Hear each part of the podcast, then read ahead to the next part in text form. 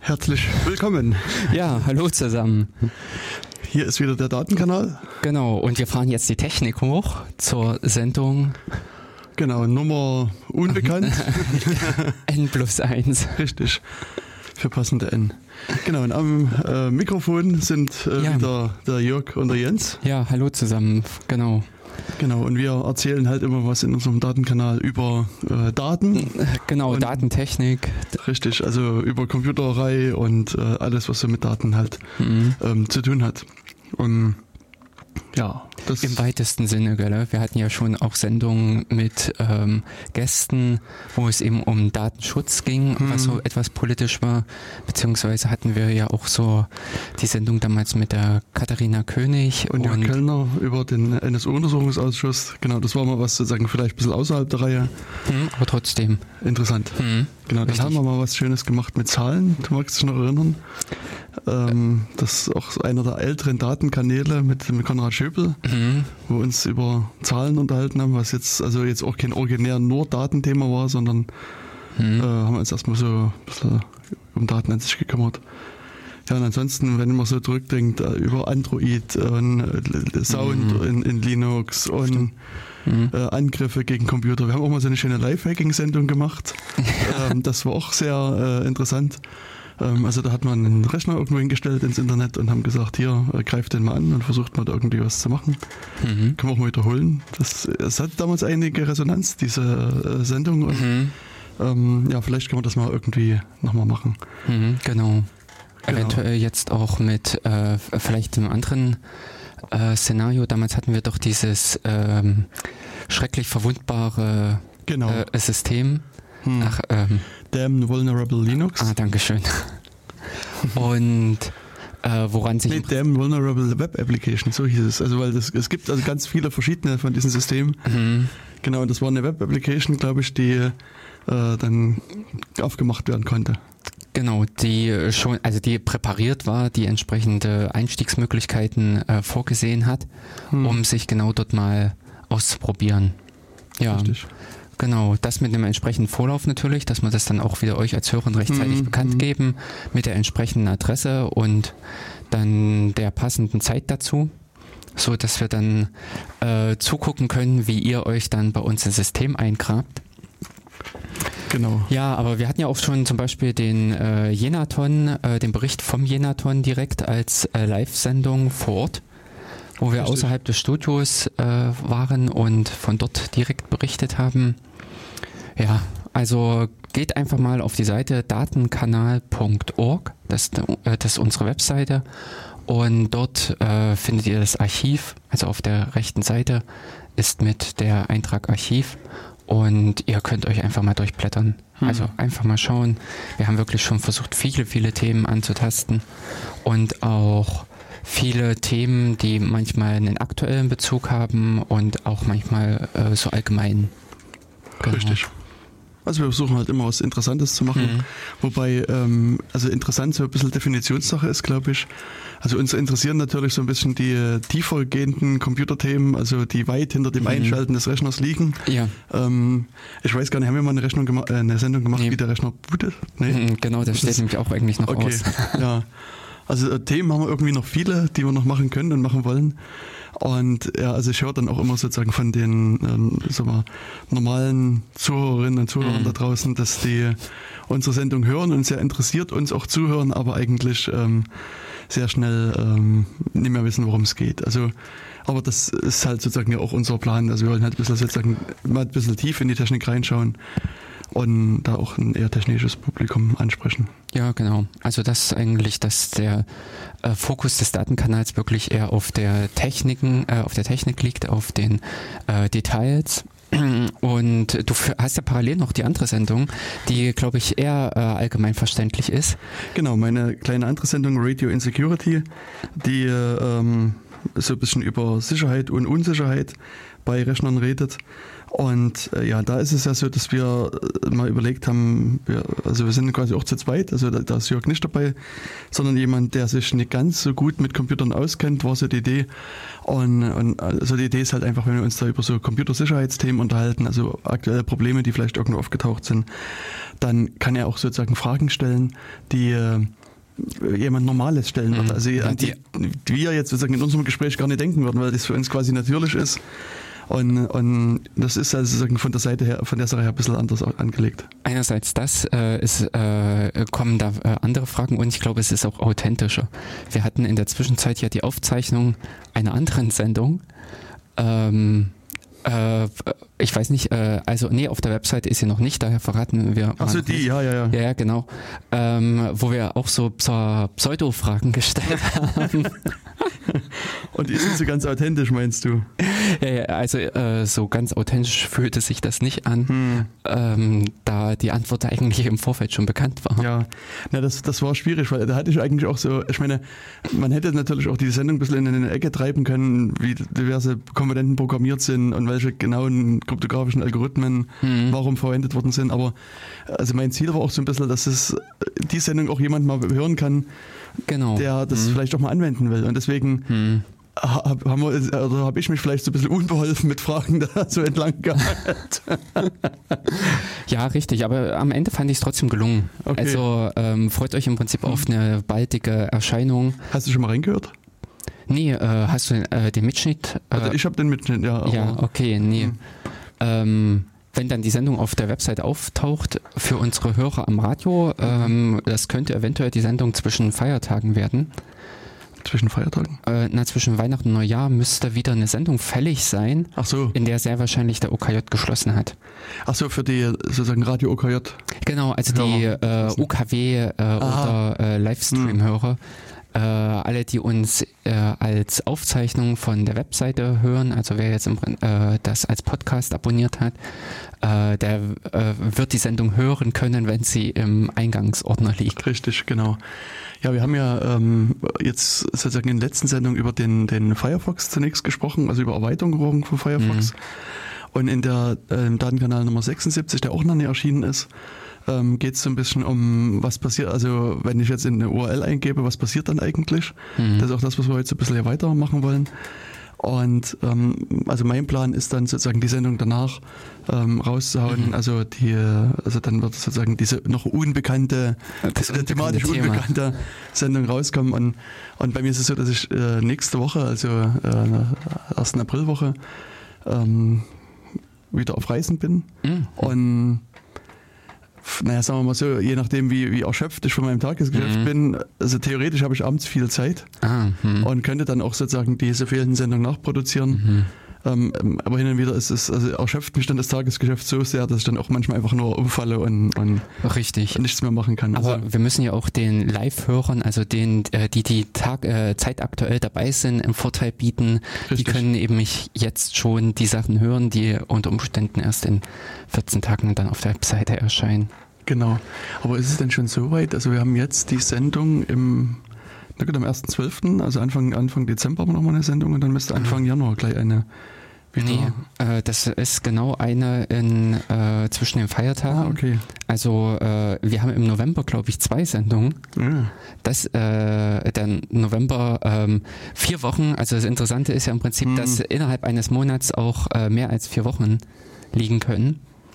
Und wir fangen heute mit dem ersten an, äh, dann in vier Wochen sind dann, äh, ist das dann der 28.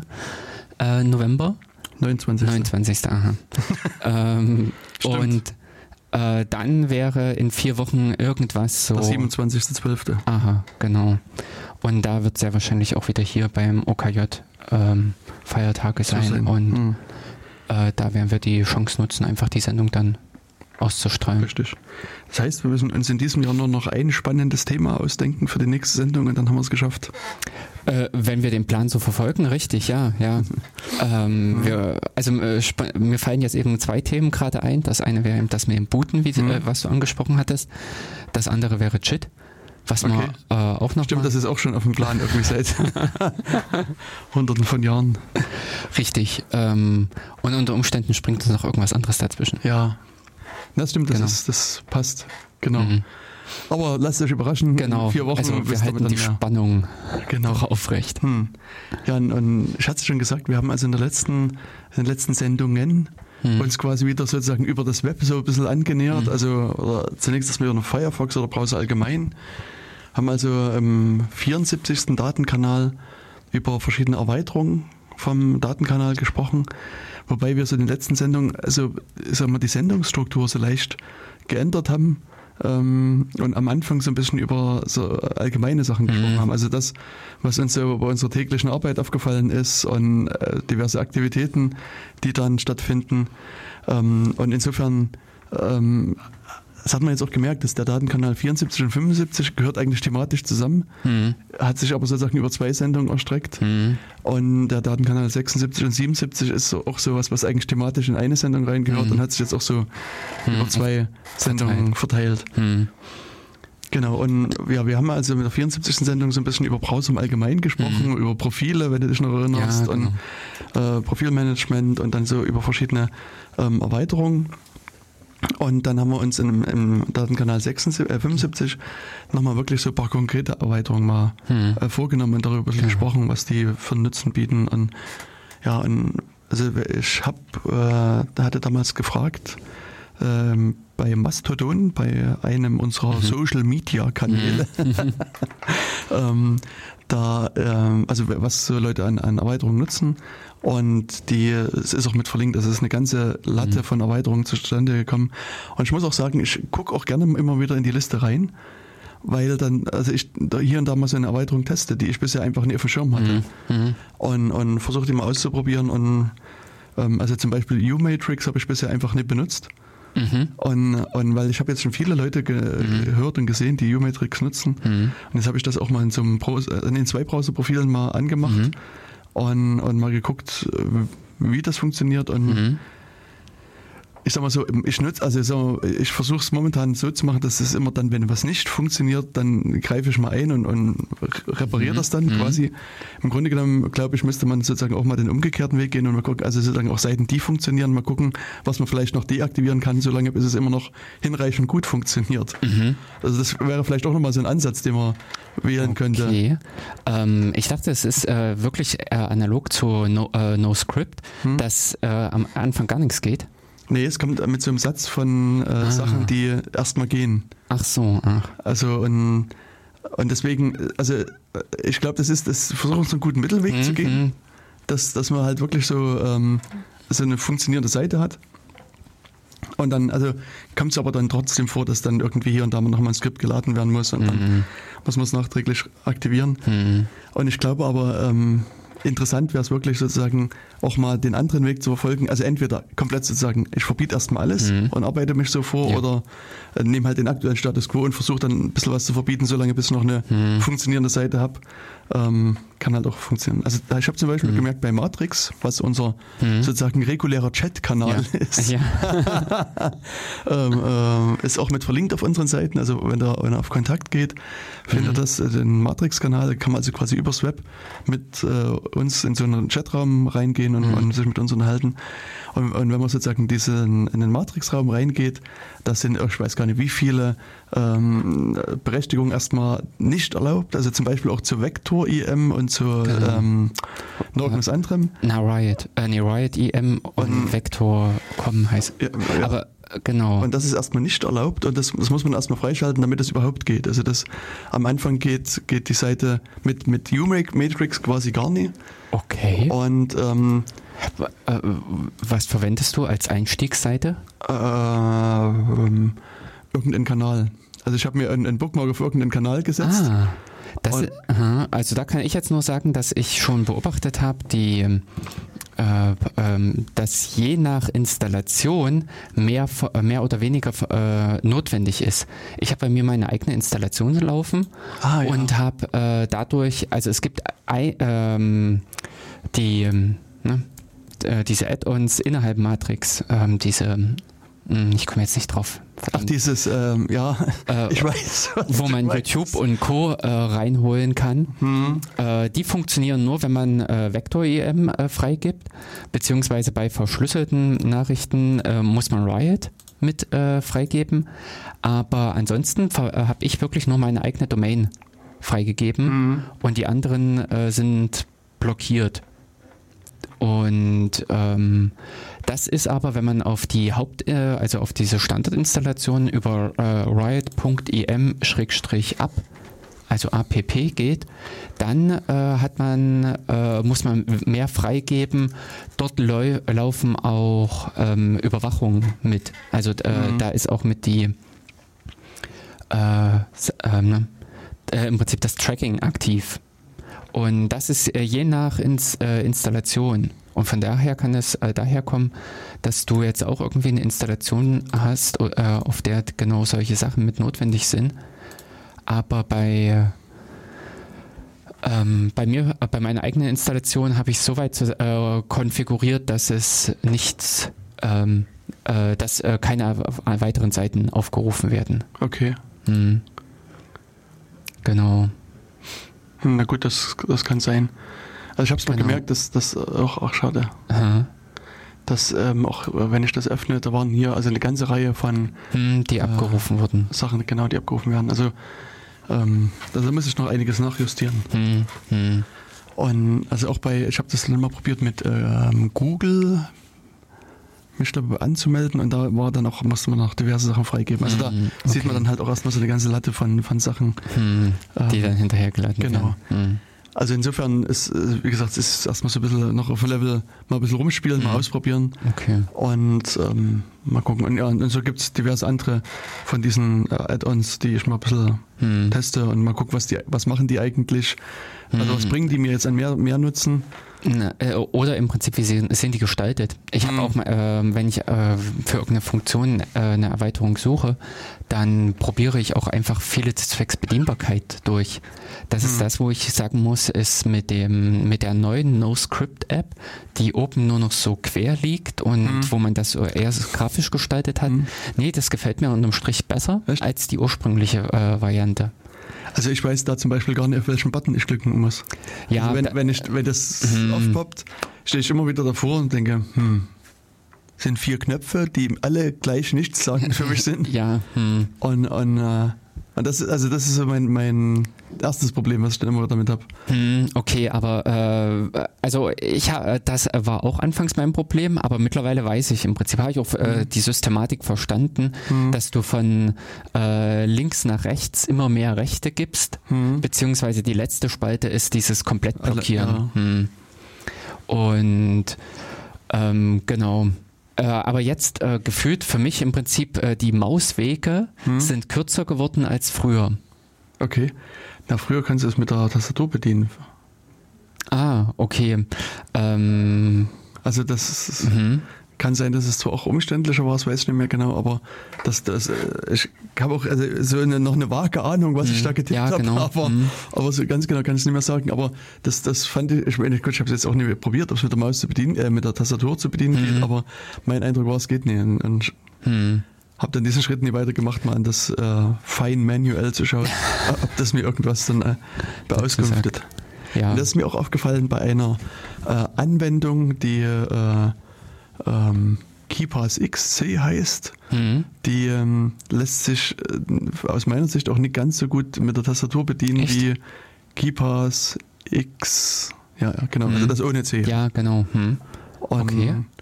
Und Interessant. Zumindest ist es da so, dass ich da ein bisschen meine, äh, das, was ich so wieder in, im Finger-Memory habe, ein bisschen oh, ändern muss und ein bisschen oh, neu ja. lernen muss ja. quasi. Ja, ja.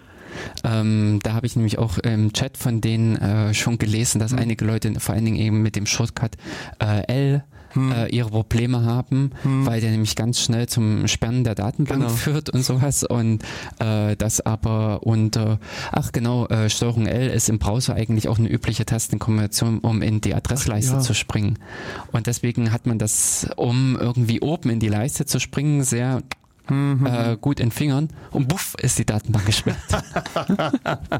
also diese Klagen habe ich auch schon gehört im äh, oder gelesen im Chat. Ich weiß gar nicht, kann man da eigentlich die Tastaturkombination umkonfigurieren? Ich glaube nicht. Nee. Hm. Also die sind richtig hart verdrahtet. Hm. Ähm, die Zeiten, in denen das in die äh, in denen das die Programme erlaubt haben, sind, sind vorbei. Hm, ja, also das so GTK und äh, Qt, die Config ist also für die Programme ist schon lange nicht mehr so mächtig. Hm. hm. Na gut, da brauchen wir dann irgendwann was Neues. Ähm, ja. ähm, genau, aber das sind halt, das sind halt die großen Frameworks. Also es ähm, hm. Genau. Ich hatte auch gesehen, du hast auch angekündigt, dass wir heute eine Sendung machen in unserem Matrix-Raum. Ähm, ja, ich habe vorhin äh, nochmal auf, äh, ja, im Matrix-Raum, ich habe auf Twitter noch kurz äh, die Nachricht rumgeschickt. Ah, okay, cool. Äh, und habe auch ähm, in dieser äh, kleinen WhatsApp-Gruppe äh, Bescheid gegeben. Es gibt eine WhatsApp-Gruppe? Naja, ich habe vor äh, Ewigkeiten mal bei einigen Interessenten gesagt äh, oder die gefragt haben, äh, wollen, äh, also sie mhm. würden gerne Nachrichten bekommen. Ach, ich habe die persönliche Einladung an, äh, an Wilfried vergessen. Mist. Ähm, Genau, also vielleicht findet sich ein paar Minuten noch die Zeit und dann geben wir äh, Wilfried noch persönlich Bescheid. Genau.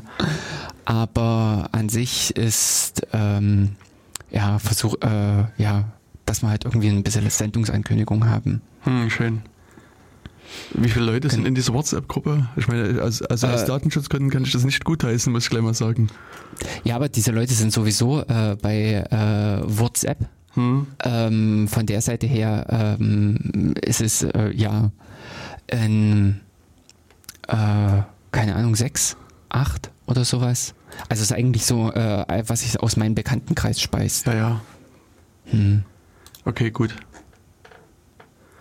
Ich meine, das, das, das, mal gucken, kann ich jetzt aus dem Stegreif gar nicht sagen, wie viele hm. es sind. Ähm, ja. ja. Die musst du mit zur Matrix rüberlocken oder zu. Ah, das ist für mich jetzt gerade schwer geworden, weil die gerade in der Matrix sind. Ich habe bei mir, äh, ich habe die ähm, WhatsApp Matrix Bridge installiert. Ach so. Aha. Und das, äh, das Ding funktioniert eigentlich auch relativ gut. Also. Äh, und deinstalliert die wieder. Und äh, daher ähm, habe ich jetzt äh, mittlerweile äh, die ganzen WhatsApp-Kontakte äh, bei mir über bediene ich über Matrix und äh, damit äh, erfüllt Matrix jetzt für mich auch echt das Ziel, hm. äh, was eigentlich anfangs gesetzt war, dass ich diese verschiedenen Universen erreiche. Also okay. sei es nur das IRC-Ding, wo ich echt hm. überglücklich war, dass äh, diese Matrix äh, Bridge dorthin existiert. Ja. Äh, gut, mit Slack und diesen anderen habe ich nichts, also da habe ich keine mhm. äh, richtigen Kontakte. Und jetzt ist halt auch noch dieses Ding mit äh, WhatsApp hinzugekommen, äh, wo ich dann sagen kann, okay, ich sollen die doch alle machen, was sie wollen, ich krieg sie. das ist interessant. Und ähm, Nutzt du, also was für IRC-Server nutzt du da? Also so Freenode, Debian, also OFTC und? Äh, äh, ja, den äh, OTFC OFTC. oder so hm, und hm. den Mozilla. Okay. Also ich habe auch von Mozilla etliche hm. Räume. Hm. Ja, weil sozusagen die, die großen ist, ist, ist klar. Es gab so, gibt nämlich so ein paar kleinere, die, glaube ich, also wo man ein bisschen Umstände machen muss. Weil die, die großen sind ja so, also gibt es ja diese hm, offiziellen genau. Bridges und das hm. läuft relativ easy. Und ähm, für mich ist es wirklich nur, dass äh, viele Programme, viele äh, ja, haben in äh, IRC äh, Channel hm. und äh, der ist dann damit zu erreichen und ähm, in dem Sinne kann ich da relativ einfach auch rein und rausgehen. Hm. Also ich habe da auch etliche schon wieder mit verlassen. Ja. Hm. Na schön, das ist doch cool. Ja, also das muss ich echt sagen. Ähm, äh, mittlerweile Matrix ist echt äh, eine super Erfindung oder eine äh, gute, äh, also echt Bereicherung für mein äh, technisches Leben. Hm. Hm. Und, und, nutzt du das nur mit, mit zum Android-Client und Web-Client oder hast du hm. da noch, noch irgendwelche anderen? Nee, äh, diesen, ähm, ich habe jetzt mal wieder diesen Enheco probiert oder hm. so, weil der mittlerweile auch Verschlüsselungen kann. Aber aufgrund der äh, fehlenden Unterstützung für Verschlüsselung habe ich bisher nur die Riot-Dinger, also mm. Riot Web okay. und äh, Riot äh, App verwendet. Okay. Hm. Aber auch noch nicht mal die Desktop-App, sondern nur wirklich die für, für Android. Okay. Hm. Oh, wir haben einen Zuhörer. Steuerung F funktioniert eigentlich super für die Suche in KeyPass XC, war gerade hier so eine Ja, Aussage bei uns im Kanal. Also das, das stimmt. kann ich auch bestätigen. Also was sozusagen, wenn, was ich sozusagen aus KeyPass X ja, genau. Ja. Ich muss mal überlegen, Mhm. dass ich das Richtige sage. Also gewöhnt bin, dass, dass ich habe quasi sozusagen so eine diese Folder, also diese Gruppen heißt Mhm. das.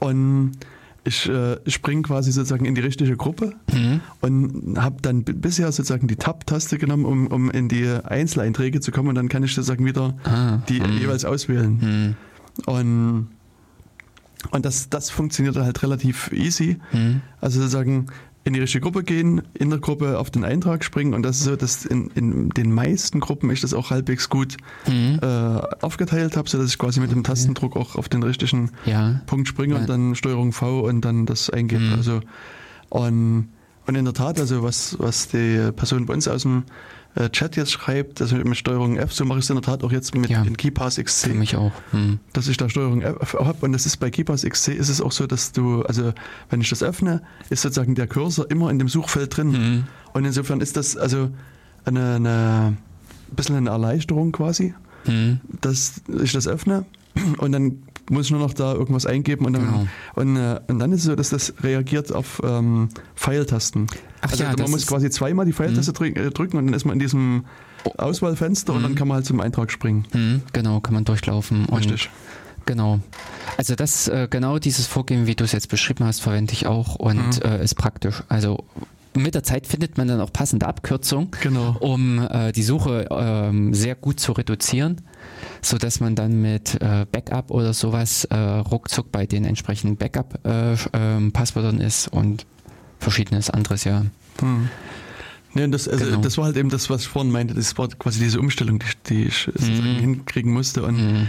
und am Anfang, also in den ersten Momenten hat mich das halt schon genervt, also weil ich es gewohnt war, mit, mit äh, Tab hinzuspringen. Mhm. Und dann springst du, also der springt, glaube ich, in das untere rechte Fenster Mhm. rein. Hm. Und, äh, und also sozusagen, ich habe quasi, bin von dem, von dieser Gruppenansicht Ja, genau. mit Tab quasi gefühlt drüber gesprungen, Mhm. war aber unten und versuchte dann äh, mit der Tastatur Da. das auszuwählen. Ah. Und dann wählte er aber unten, das sind so Tabs. Hm. Und dann wählt er in den Tabs rum und du, du Ach, springst dann weiter hm. mit, mit, äh, äh, also mit der Tabulator-Taste. Genau. Und, und was mir hier fehlt bei, bei ähm, KeyPass XC ist sozusagen so ein bisschen dieses, die visuelle Erkennung, wo gerade der Fokus ist. Ah, also hm. das ist, ist mir halt Hm. unklar. Und das ist halt auch so, so ein Manko, wo ich eigentlich nochmal dran denken müsste, mal irgendwie entweder in den Bug-Reports rumzusuchen, ob Hm. da was drinsteht, beziehungsweise da mal einen einzustellen. Ja. Hm. Weil das wird es zumindest auch erleichtern, dann zu sehen, okay, da bin ich und Hm. äh, dass man es ein bisschen schneller erfasst. Richtig. Hm. Aber dieses äh, Muskelgedächtnis äh, trifft mich zum Beispiel auch immer wieder mit bei der, ich habe äh, im Firefox die Erweiterung äh, für die Emacs-Tasten hm, und äh, irgendwo anders und dann sind, also funktioniert nichts mehr.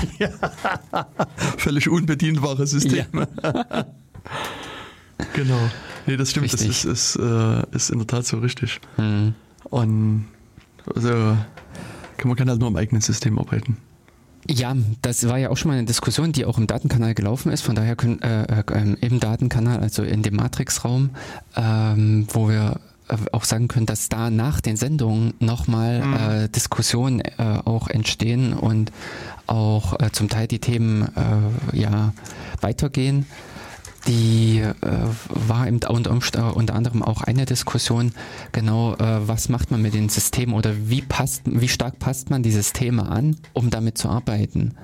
Und da hatten wir äh, beide ja gesagt, wir wollten eigentlich eher ein optimal angepasstes System haben, also da noch irgendwie hier und da an dem Schräubchen da ordentlich drehen, um da dann ähm, das bessere äh, ja, Benutzergefühl zu erreichen. Und äh, der ähm, Dirk? ja, genau. Dirk hatte gesagt gehabt, äh, dass ihm wichtig ist, dass die Standardkonfiguration äh, funktioniert, weil er äh, so, so häufig die Systeme wechselt, so oft immer wieder an einem äh, anderen System sitzt und er überhaupt nicht seine eigene individuelle Config so sehr mitschleppen kann. Hm, genau. Mhm. Ja, also im, hinten im Chat kam noch ein Hinweis, dass äh, bei Bitwarten Hm. äh, Control-Shift-L für Autofill funktioniert.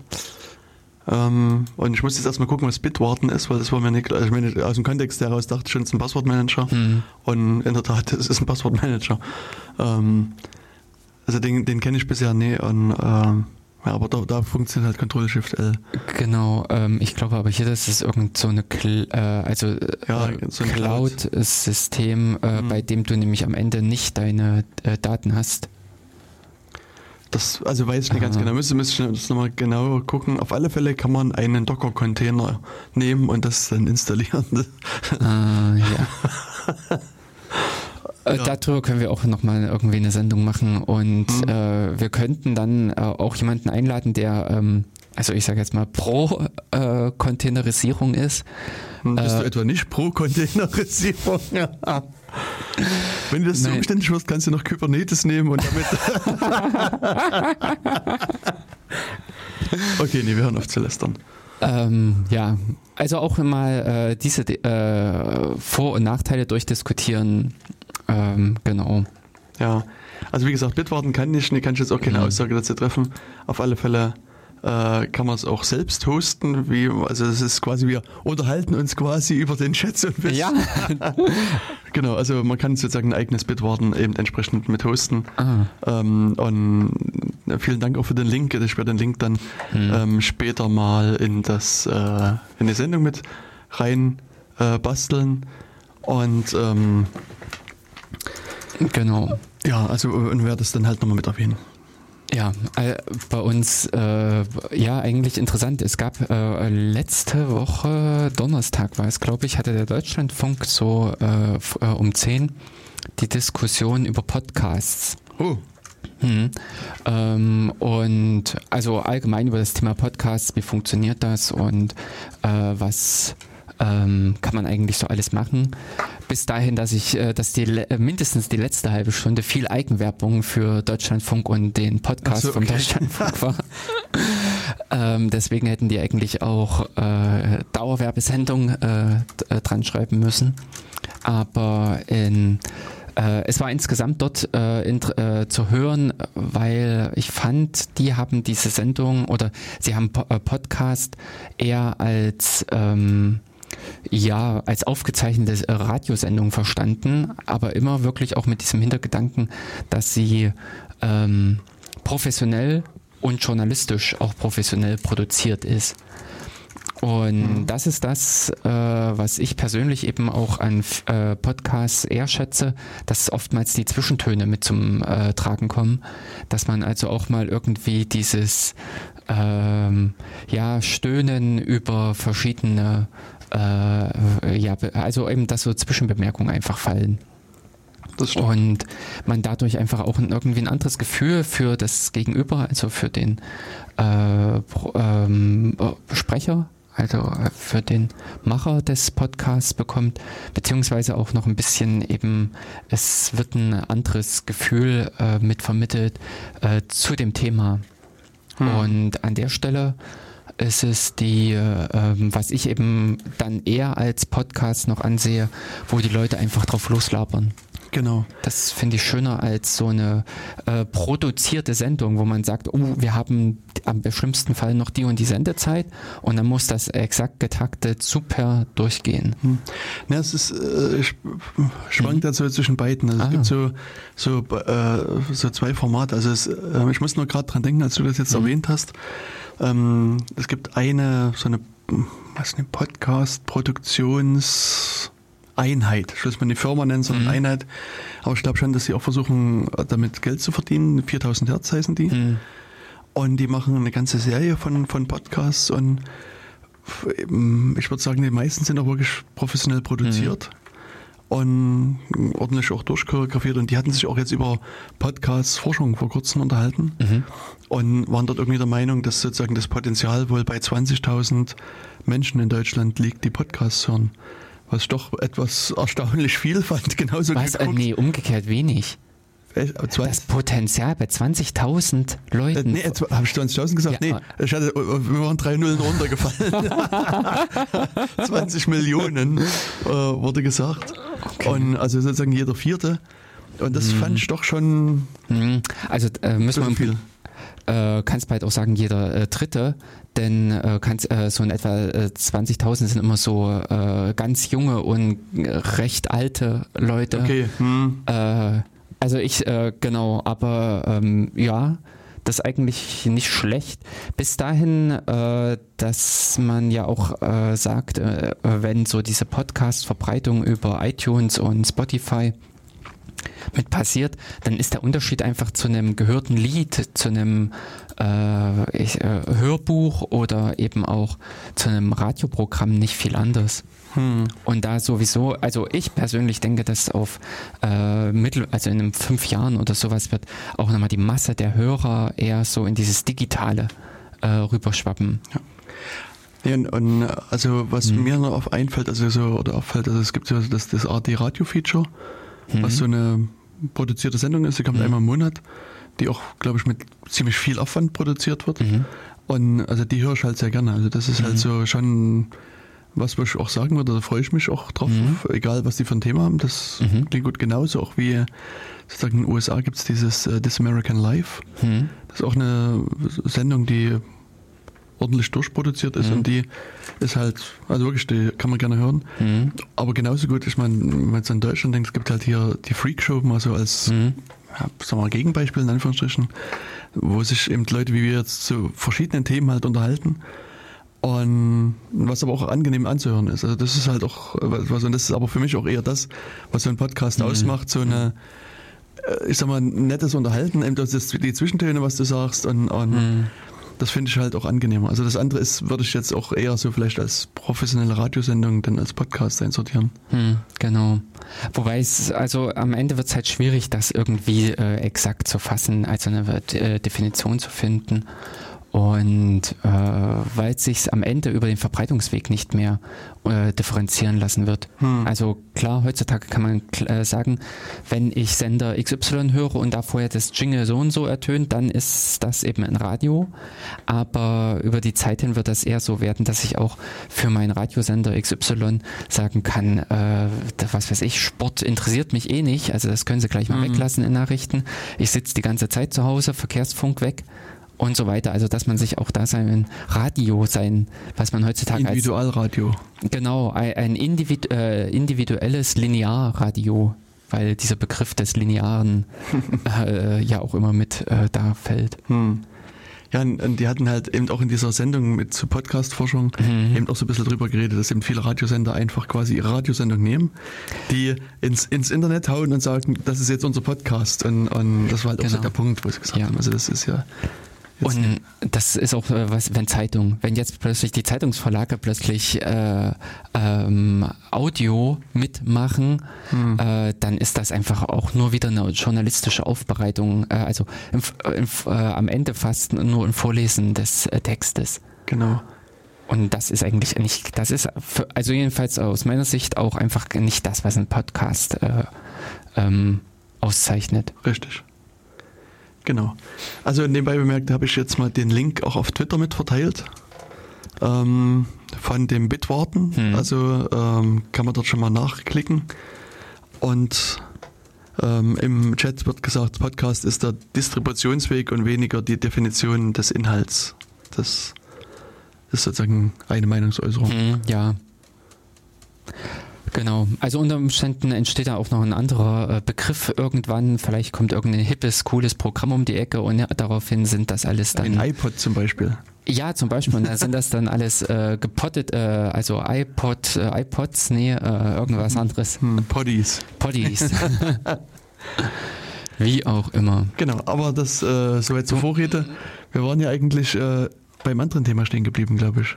Also äh, sozusagen also Sendungsthema. Richtig, äh, der, dass wir die, äh, mit der heutigen Sendung die letzte Sendung noch äh, fortsetzen. Richtig.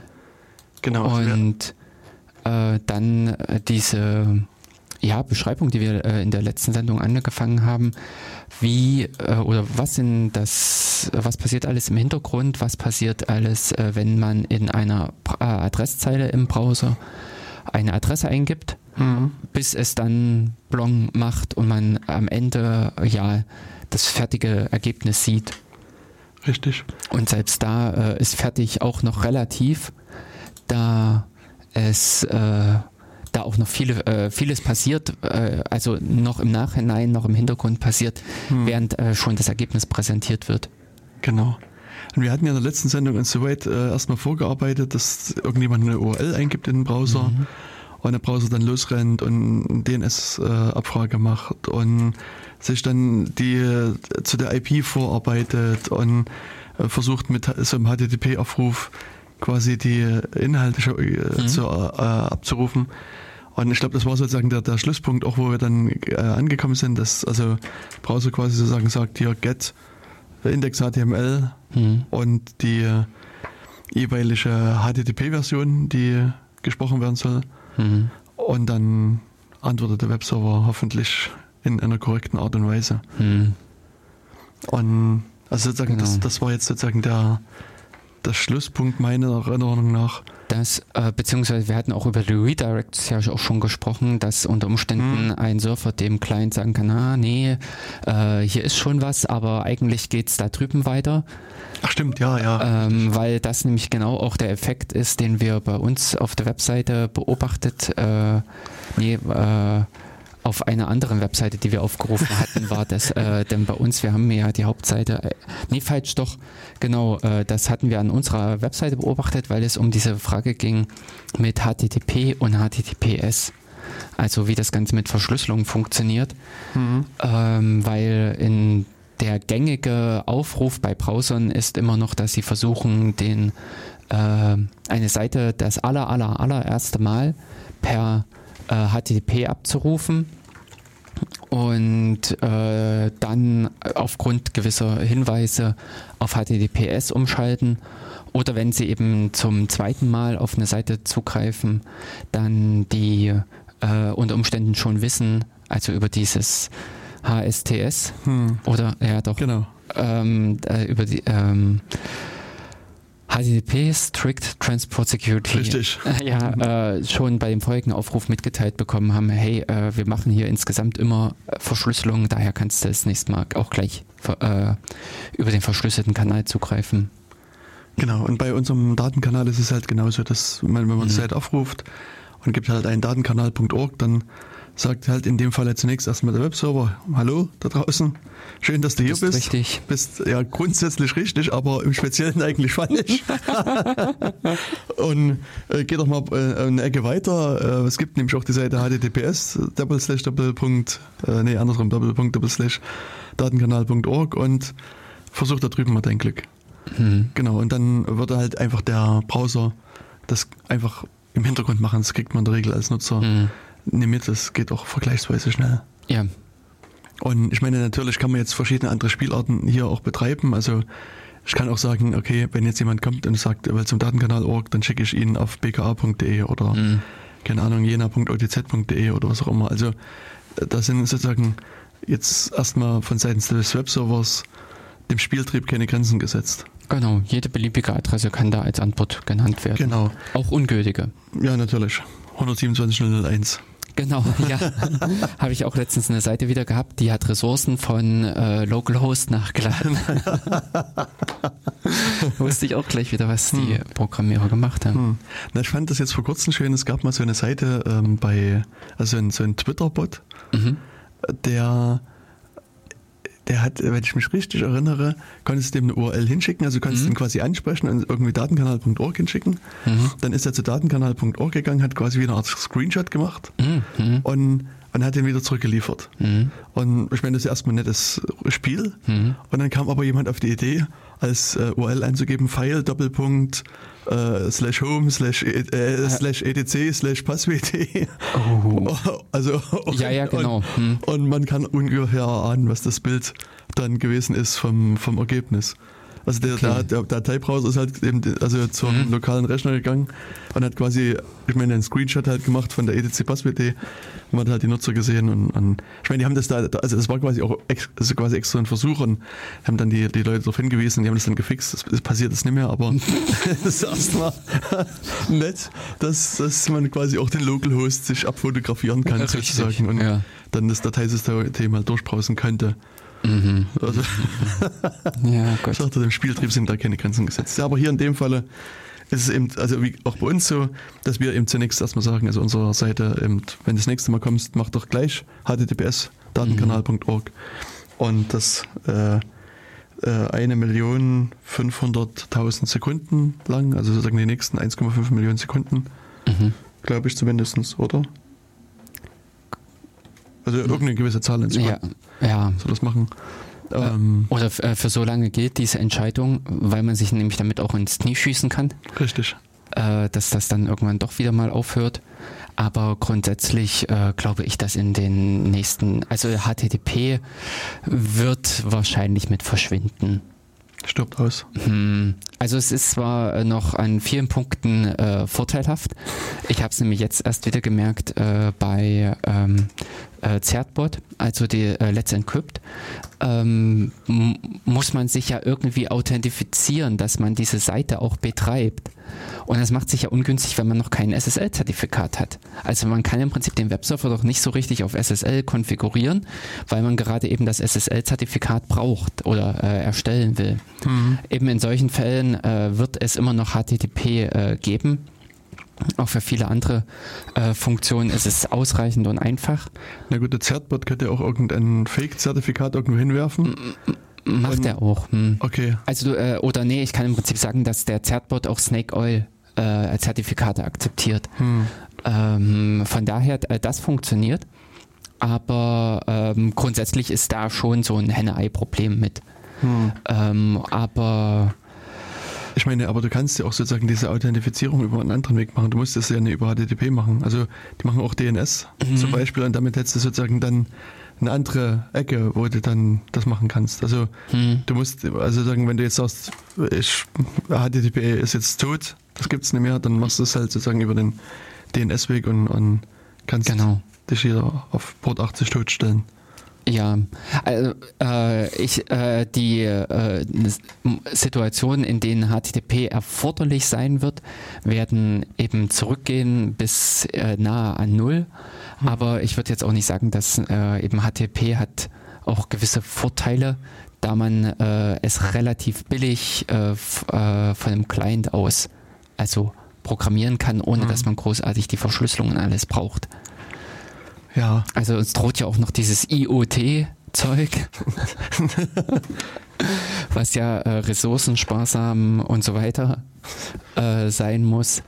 Ja, aber grundsätzlich, äh, es zeigt sich einfach, dass viel äh, ohne, ähm, also oder äh, dass äh, ohne Verschlüsselung nicht mehr viel äh, notwendig ist.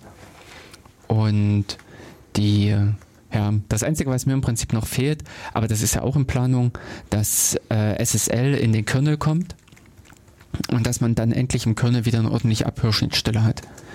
Ähm Denn äh, es lohnt einfach heutzutage nicht mehr irgendwie äh, den Datenverkehr mitzuschneiden, also mit TCP-Dump oder Wireshark auf Suche in der äh, äh Webkommunikation zu gehen, ist aussichtslos. Und wenn es aber so wird, dass auch der Linux-Kernel SSL spricht oder äh, TLS, dann äh, wird sich das hoffentlich ändern und dann kann man da auch wieder ordentlich äh, also abhören. Endlich. Ja, endlich, weil ich muss äh, aus meiner Sicht sagen, es ist äh, für den Debugging oder sowas, äh, ist man aktuell darauf angewiesen, dass der Browser äh, entsprechende Möglichkeiten bietet. Und oftmals funktioniert das nicht, weil der Browser einen auch äh, zum Beispiel diese Abrufe, also mitzubekommen, wann ein Browser diese Zertifikatswiderrufslisten abgleicht mhm. oder diese Listen dieser gefährlichen Seiten und was es da so alles gibt, also den äh, wirklich vollumfäng, äh, also vollumfänglichen Datenverkehr mitzubekommen, ist im Browser gar nicht so einfach, weil man in der Regel nur einen Tab hat und äh, das F12, also dieser Netzwerkmonitor, der sich dort bietet, der liefert auch nur den Datenverkehr, der für diesen Tab läuft und nicht das, was äh, diverse Sachen im Hintergrund treiben. Hm.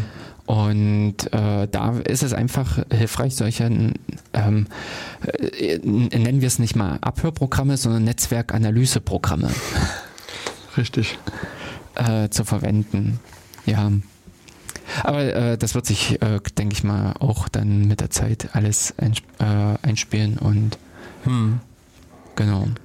Aber äh, eben in der letzten Sendung waren wir dann damit äh, am Ende, dass die äh, Daten vom Surfer im Browser angekommen waren Also wirklich dieser ursprüngliche Abruf dieser Seite, dieser HTML-Daten, die da übertragen wurden und das, was man angezeigt bekommt im Browser, wenn man eine Adresse aufruft, ist ja weitaus mehr als ein ähm, äh, als, als dieser reine HTML-Inhalt. Äh, und das ist das, wo wir, glaube ich, jetzt so weiter äh, ansetzen sollten, mhm. wie es dann dazu kommt.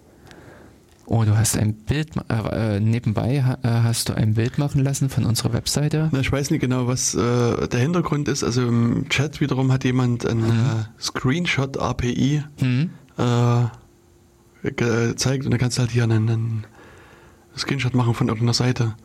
Und mir ist gerade der Zusammenhang unklar, warum. also was das die Screenshot-API jetzt zu tun hat, aber ich hatte es halt nochmal aufgerufen und mal geguckt. Hm, okay. Ähm, genau, also sozusagen das, was du schon sagst, also die Bytes tröpfeln so langsam auf den Rechner ein. Oder äh, also ja, das ist halt auch das Interessante, dass äh, wenn man in diese Web, äh, also in HTTP einsteigt, hm. äh, HTTP hat ja auch unterschiedliche Übertragungsgeschichten. Also das ist das, was man mit äh, HTTP 2 abgewirkt hat, diesen Chunked Transfer, hm. aber in HTTP 1.1 ist definitiv drin, so dass es auch zu einem Tröpfeln kommen kann, äh, wie du es hm. jetzt äh, beschrieben hast, dass der äh, Surfer auch so, naja, klümpchenweise genau. Äh, den kompletten Inhalt drüber schieben kann, ähm, was aber also Chunk Transfer hat äh, einen gewissen Anwendungsbereich, aber grundsätzlich ist es eigentlich eher äh, birgt die ähm, Unsicherheiten, also Gefahren und äh, führt zu Ressourcenproblemen. Hm. Nein, grundsätzlich bei HTTP ist es ja auch so, erstmal, dass das, äh, also hm. wir gehen jetzt zu datenkanal.org. Jetzt sind es irgendwie so lange umgeleitet worden, bis wir bei HTTPS datenkanal.org genau. gelandet sind. Und jetzt schickt der, der Browser halt wirklich einen Inhalt. Der schickt irgendwie die Index HTML mhm. rüber und damit ist erstmal das Verfahren wieder beendet. Also dann ist sozusagen da, ist, also von der grundsätzlichen Idee her, Kanal wieder dicht gemacht. Und jetzt kann der Browser erstmal also, mhm. ähm, jetzt überlegen, wie er damit weiter umgeht. Und, und dann würde der Browser jetzt, dann kann man dann vielleicht nochmal ein bisschen näher drauf eingehen, sieht, oh, da ist ja noch ein Bild eingebunden und da ist noch dies eingebunden, dann fängt er an wieder Seite und ruft das, das CS, CSS-Datei ab und dann das Bild ab und so weiter. Und, und da ist, ist sozusagen ja auch der, wo HTTP 2 so ein bisschen Verbesserung bietet. Ich meine, hm. die gab es halt jetzt auch schon zum Teil bei 1.1, aber sozusagen, wo man dann sagt, okay, wir machen quasi so, eine, so einen Kanal auf und, und lassen uns, schicken uns quasi die, die Inhalte so lange hin und her, bis das fertig geladen ist. Und bei hm. 1.1 gab es dieses Pipeline, diesen hm. Pipelining-Mode, wo es auch schon in ähnlicher Form hier gemacht worden ist. Hm. Ähm, genau, also im äh, HTTP 1.0 äh, war es immer so, dass mit jedem, äh, mit jeder Antwort haben auch die erstmal wieder aufgehört. Und damit war das Problem, man hat immer wieder dieses neue Spiel gehabt, diesen TCP-Verbindungsaufbau. Das ist halt auch noch das, was immer wieder mit hinzugekommen ist. Äh, also erstmal irgendwie drei Pakete hin und her sch äh, schicken, bevor man dann das echte, äh, erste richtige äh, Datenpaket mit der HTTP-Anfrage schicken kann am Ende wieder dieser Verbindungsabbau, der ja auch über drei Pakete läuft. Und da sich das auch in Summe äh, mit äh, zu einer erheblichen Menge ähm, ähm, aufsummiert, ist es, dass man bei HTTP 1.1 diesen Pipeline-Mode äh, ja eingebaut hat, so dass man äh, diesen eine Verbindung auch stehen lassen konnte dass der Browser, wenn er das wollte, also der Client, äh, mit der Anfrage signalisiert hat, aber hinterher nicht auflegen, ich will noch was. Genau, da kommt noch was. Und in dem Sinne äh, konnte dann der Browser mit den empfangenen Daten, konnte also diese, diese HTML Struktur da auswerten und hat ihm gesehen, ich brauche noch die Bilder, ich brauche noch äh, was äh, eben die CSS äh, Dateien, mhm. also in denen äh, beschrieben ist, wie das Styling, äh, also äh, Farben, Schriftart, ähm, äh, Breiten, Größen und solche Informationen, die im CSS abgelegt sind. Also genau, diese Beschreibung muss er noch mit besorgen und, äh, und also auch JavaScript-Dateien. Und diese können natürlich auch wiederum in, in sich geschachtelt sein. Also in einer CSS-Datei kann auch wiederum drinne stehen, ich brauche noch eine weitere CSS-Datei. Mhm. Oder es muss nicht nur eine einzelne, sondern es können auch mehrere. Wenn man sich das mal anguckt, auf einigen Seiten, da sind unter Umständen gleich mal 60, äh, also da resultiert aus einem, äh, aus einer Adresse, die man aufruft, 60 äh, äh, oder noch mehr Unteraufrufe von kleinen Bildchen äh, und mhm. also vielen Dateien. Richtig. Genau. Und was, was vielleicht auch so, wenn man da ein bisschen rumspielen und experimentieren will, ganz interessant ist, es gibt äh, diese magische F12-Taste, mhm. also gerade beim Chrome auch. Ähm, und da kann man auch, äh, also sozusagen, man kann die, die Verbindung quasi in seinem Browser testen. Und man kann aber auch umstellen, dass man das mit so einer mobilen Ansicht angucken will. Und man kann sozusagen dort verschiedene Geschwindigkeiten noch angeben. Man kann sagen, man sitzt hier auf so einer typisch deutsch. man ist in Deutschland unterwegs. Genau, so Unterscheidung Deutschland oder Rest der Welt. Nee, also man kann eben so langsame Verbindungen angucken und dann, ähm, also je nachdem, wenn ihr im Zuhause eine 100 Mbit-Leitung oder eine Gigabit-Leitung habt oder was auch immer, ähm, dann ist vielleicht was anderes, aber wenn dann man das so ein bisschen sich anzeigen lässt mit einer langsamen Mobilfunkverbindung, dann sieht man halt auch wirklich, wie die Seite sich so langsam aufbaut und, und diese diverse Effekte, die man vielleicht bei einer schnelleren Verbindung so nicht so schnell ähm, sieht. Also das ist das, was ich auch so aus dem praktischen Leben, also äh, aus den, äh, von den Erlebnissen her kenne, dass die Entwickler äh, in, in der Firma natürlich eine mega tolle Anbindung an den Surfer haben und äh, dann werden die äh, werden da Megabyte große Bilder hin und her geschunkelt. Mhm. Ähm, da ist im Prinzip so ein Seitenaufruf mal ganz gerne äh, 30 Megabyte in Summe. Und äh, dann kommen die Beschwerden vom Kunden, wenn der das das erste Mal benutzen soll. Ah, es funktioniert nicht, das ist so träge, ich habe da irgendwelche äh, ja, Abbrüche oder ähnliches. Und wenn man dann äh, eben reingeschaut, wie das, äh, was alles geladen wird, dann äh, ist das gravierend. Hm. Aber eben bei schnellen Verbindungen fällt das überhaupt nicht auf. Und das, das ist auch etwas, wo ich auch sagen muss, äh, man braucht sich ja aus Jena echt nur rausbewegen. Äh, in irgendein Seitental äh, und dort ist dann einfach die Verbindung schlecht oder eben gar nicht äh, so wirk äh, also gar nicht richtig vorhanden. Und dann merkt man einfach, ob eine Seite oder eben auch äh, diese Anwendung, irgendwelche Apps damit umgehen können oder nicht. Und viele Webseiten sind, die unterstützen äh, kein ordentliches Caching, die unterstützen, äh, die laden riesige Ressourcen, die machen die Ressourcen, also ihre äh, zusätzlichen Inhalte, Bilder und CSS und JavaScript, dann äh, über viele Dateien verstreut, also dass das auch wirklich in mehreren Aufrufen resultiert. Und äh, dann am Ende kann auch der HTML, also das ganze äh, die ganzen Inhalte so ungünstig aufgebaut sein, dass die ähm, im dass der Browser auch erst relativ spät wirklich ein Ergebnis anzeigen kann. Bis dahin, ich war jetzt erst auf einer äh, Seite über, über, über, über, ach, äh, da ging es um was Kosmetisches. Und zwar äh, hatten die auch äh, auf der Seite so ein ähm, dass man nichts rauskopieren konnte oh. und so weiter eingebaut. Jedenfalls äh, dieser Seiteninhalt, es wurde erst angezeigt in dem Moment, wo dann auch diese ganzen JavaScript-Sachen durchgerattert waren. Und was natürlich mir dadurch aufgefallen ist, dass mein NoScript das komplett blockiert hatte. Aber ähm, das verhindert dann einfach, wenn man wirklich ernsthaft unterwegs ist, in der Bahn zum Beispiel auch, ähm, dass dann die äh, Zeiten äh, Quatsch, äh, dass dann die Seiten äh, wirklich genutzt werden können. Hm.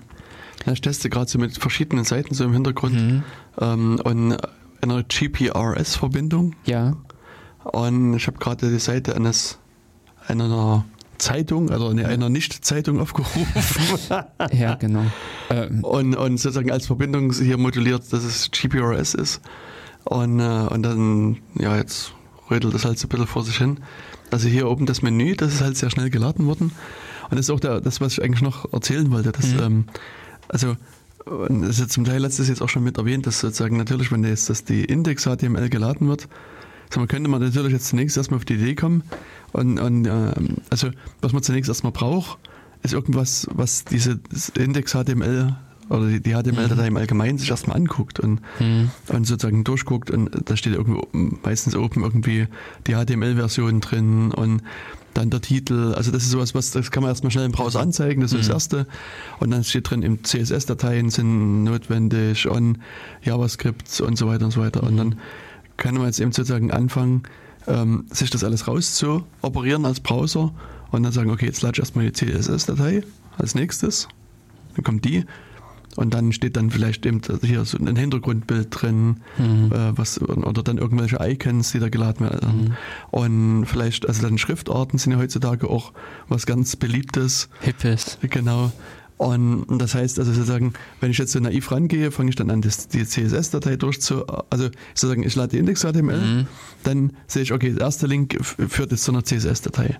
Also lade ich die CSS-Datei als Browser als nächstes, gucke ich in die CSS-Datei, ah, Hintergrundbild muss ich laden, okay, gib mir das mal.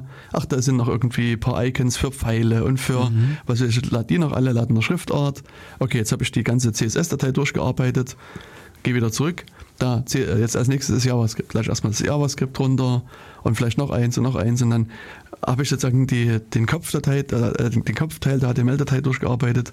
Jetzt gehe ich weiter, gehe in Body und das ist halt äh, auch wieder ein Bild, ein Bild drin oder Genau. noch irgendwas anderes und fange dann an durchzuladen. Das wäre vielleicht so der naive Ansatz, dass du quasi erstmal sozusagen die, die Datei von oben nach unten durch äh, operierst. Und, und ich glaube, am Anfang haben das die Browser auch in der Tat gemacht.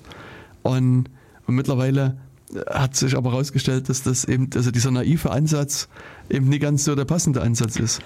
Und, und, und da gibt es also jetzt diverse Optimierungen, die dann eben auch stattfinden. Also, äh, weil, also was man sich ja hier bei den, den Browsern mit angucken kann, ähm, ist diese, diese Ansicht, ähm, also im Chat wurde es vorhin Wasserfallansicht genannt. Also es, man kann sozusagen diese Netzwerkanalyse sich angucken und da sieht man halt, ähm, wann welche äh, Sachen hier aufgerufen worden äh, sind. Und ich mache das mal jetzt als eigenes Fenster auf, Genau. das sieht man es ein bisschen besser. Und da sieht man dann halt sozusagen, dass erstmal hier die HTML-Datei, dann CSS. Ich meine, die, die braucht das sozusagen als erstes. Und ähm, dann werden halt verschiedene andere Sachen aufgerufen und, und eigentlich die Schriftarten sind sowas, was, wenn man das, sich das anguckt, in der Regel erstmal relativ spät aufgerufen werden. Und das sieht man auch bei einer langsamen Verbindung ganz gut, dass, dass die Seite erstmal angezeigt wird. Und du siehst sozusagen schon, du kannst den Text lesen und dann fängt er auf einmal an, nochmal irgendwie äh, Das Serifenschriftart zu werden oder irgendwie äh, irgendeine andere Schriftart, weil erst dann nach einer Weile dann die Schriften geladen werden, eingebunden werden und dann wird die Seite nochmal neu gerendert. Und, und deswegen sind die Browser eigentlich schon ähm, bestrebt, sozusagen, äh, also die Seite schnell anzuzeigen.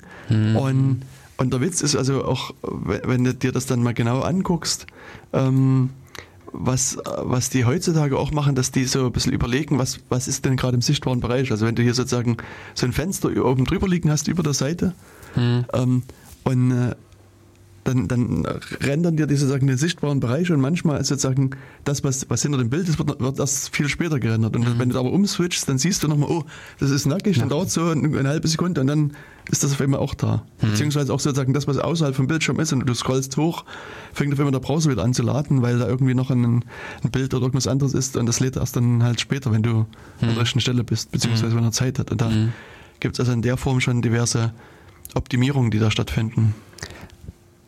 Aber Genau, das darauf warte ich. ähm, da würde ich gleich mal noch mit an die ganzen Webentwickler appellieren.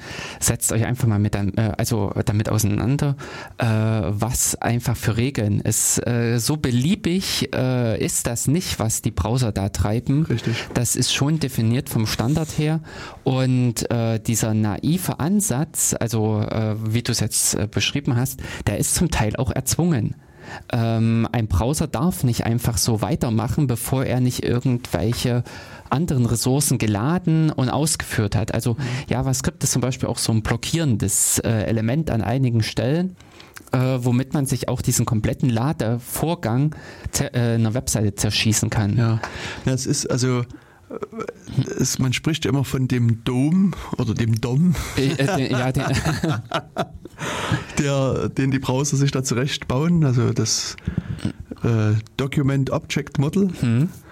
Und, und sozusagen, also das ist quasi sozusagen so eine, kann man sagen, so eine interne Repräsentation mhm, der, genau. der, der, Seite. Mhm. Und, und genau. Und das, das Problem bei JavaScript ist halt, dass das JavaScript kann sozusagen da irgendwo reingreifen und kann das quasi beliebig ändern. Und das mhm. ist halt sozusagen dann das Problem, was die Browser haben bisschen auch das äh, CSS kann das. Ja, CSS kann genau. ja auch Elemente ein- und ausblenden. Mhm. Also im HTML steht der Text drin, CSS sagt aber bumm, Element nicht anzeigen. Mhm. Oder noch schlimmer, also CSS kann ja auch Elemente umsortieren. Kann ja im Prinzip auch die Reihenfolge, also die angezeigte Reihenfolge äh, gegenüber der äh, Texte des Vorkommens im HTML ändern. Mhm und solche Dinge.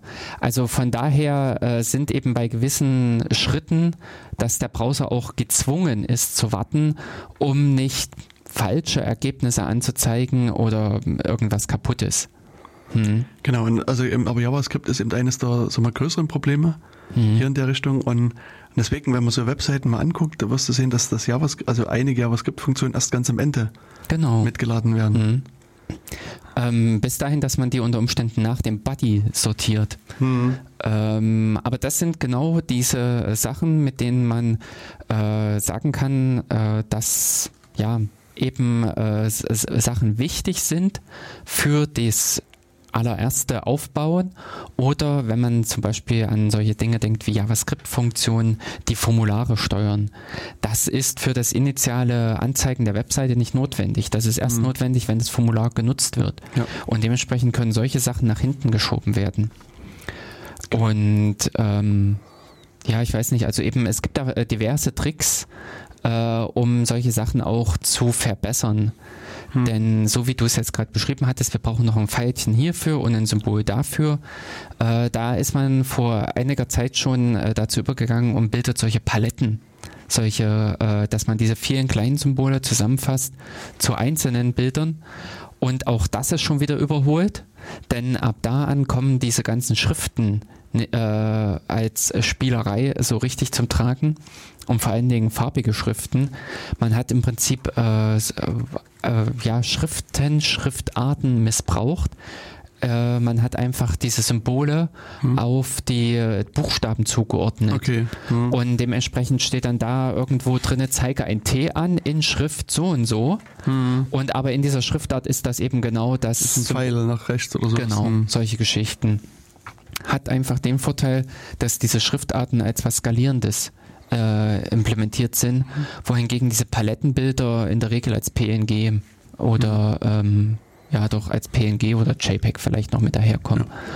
Oder was auch so gerne gemacht wird, so mein Eindruck in letzter Zeit ist, die, die Bilder direkt im HTML auszuliefern, als hier so BS64 mhm. äh, encodetes Teil. Also da steht einfach nur Data, Doppelpunkt und dann ist so eine Folge von Zahlen und Buchstaben, die erstmal für den Normalbürger nie ersichtlich sind und, und da ist quasi aber das Bild schon direkt kodiert mit drin. Das ist quasi mhm. im Text steckt das Bild quasi schon äh, in der Form mit drin. Hm.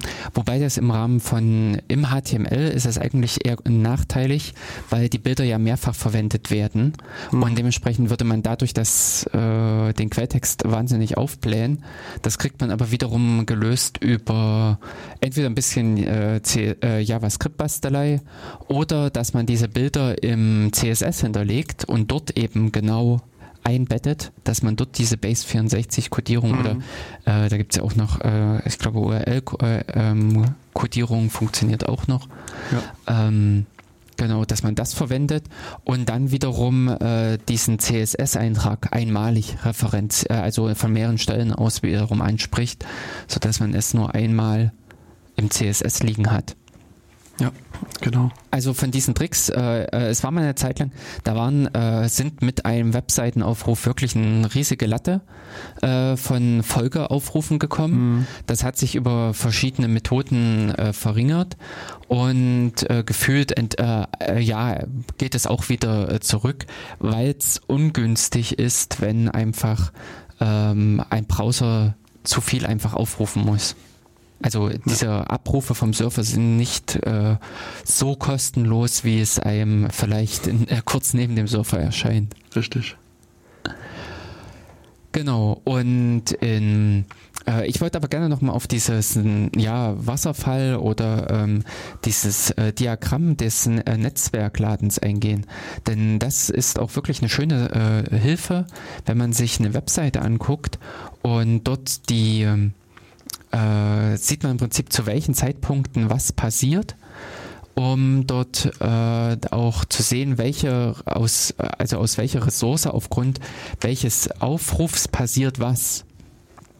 Äh, man kann damit also auch schön sehen, äh, wie sind die Abhängigkeiten untereinander. Mhm. Äh, bis dahin auch, dass solche Angaben aufgeschlüsselt werden, wie der DNS-Abfrage oder der Verbindungsaufbau. Ja. Und was hier auch äh, sehr schön, dass, weil, weil, weil wir jetzt gerade diesen Effekt haben bei uns auf der Webseite, also bei Datenkanal, Mhm. dass Inhalte aus dem Cache gezogen werden. Das finde ich ist mit diesem ganzen PHP-Kram auch äh, völlig den Bach runtergegangen, weil alles Mögliche durch das PHP dynamisch generiert und ähm, immer wieder zeitaktuell ausgeliefert, am besten eben auch noch mit den Anweisungen. Mhm. Auf keinen Fall und bloß nicht cachen. Und äh, damit äh, müssen mit jedem Seitenaufruf immer wieder Inhalte übertragen werden, die aber eigentlich äh, unverändert sind. Genau. Und wer eine Webseite betreibt, der sollte auch wirklich mal mit äh, sich diese verschiedenen Möglichkeiten des Cachens angucken. Also da gibt es auch ein paar Spielereien, ein paar äh, Tricks oder Schwierigkeiten, äh, weil natürlich das Caching auch unterschiedlich implementiert sein kann. Also ähm, ja. Und dass man auch mit auf sowas mit achtet, denn das kann auch wahnsinnig eine Webseite beschleunigen. Dass zum Beispiel gemeinsam genutzte Ressourcen, wie ich sehe es hier bei uns gerade, es wird eine jQuery JS geladen, die äh, auf sehr wahrscheinlich auf jeder Seite verwendet mhm. wird und dementsprechend kann das Ding äh, beim ersten Aufruf geladen werden und dann darf das der Browser, äh, Browser aus seinem Zwischenspeicher, aus dem Cache bedienen. Ja. Genau. Genau, und also deswegen ist es auch vergleichsweise schnell ähm, gewesen. Ich meine, hier die aus dem Cache kommen, an die äh, anderen Sachen versuchen wir irgendwie wenn man mhm. Macht. Genau, also ich habe es jetzt nochmal alles äh, neu geladen. Also, mhm. und da sieht man jetzt so besser, dass den Wasserfall, wie er hier so langsam heruntertröpfelt. Genau, dann sehen wir also hier, dass, dass die ähm, Datei, die, wo ist sie denn jetzt? Also die, die erste ist sozusagen die HTML-Datei, ähm, die war 40 Kilobyte groß. Und jetzt gibt es hier so verschiedene, verschiedene bunte Zahlen. Und insgesamt hat es wohl 159 Millisekunden erstmal gedauert, bis äh, das da gewesen ist. Das heißt, er braucht irgendwie 58 Millisekunden für die DNS-Auflösung, 30 Millisekunden für den DNS, äh, für den Verbindungsaufbau und dann 34 Sekunden für die TLS-Konfiguration, das heißt auch um da was auszuhandeln und dann hat er knapp 80 Millisekunden ähm, gewartet. Und jetzt muss ich nochmal gucken, weil das, äh, also das Interessante ist eigentlich, ähm, das zeigt der, der Chrome noch ein bisschen besser an, es gibt dann hier so, so unterschiedliche Zahlen, die eigentlich der, der Browser noch mit auswerten kann und anzeigen kann. Also es gibt so, so Time to First Byte, Time to Last Byte, Time to First Shown heißt es, glaube ich. Also die Zeit, bis das erste Mal sozusagen die Seite überhaupt mhm. inhaltlich angezeigt werden kann. Und das ähm, fehlt jetzt hier bei dem, bei dem Firefox sozusagen. Also Zumindest sehe ich es gerade nicht. Also du wackelst. Ja, genau. Äh, beim, äh, das sind diese Linien drüben im anderen Diagramm. Also da ist die, die blaue Linie ist dieses äh, DOM Content Loaded. Äh, mhm. Äh, nee, genau, da ist die äh, bei wie viel Sekunden? Irgend, 475. Hm. Und ach ja, und hier unten äh, das Load Event ist dann bei 800 Millisekunden. Mhm.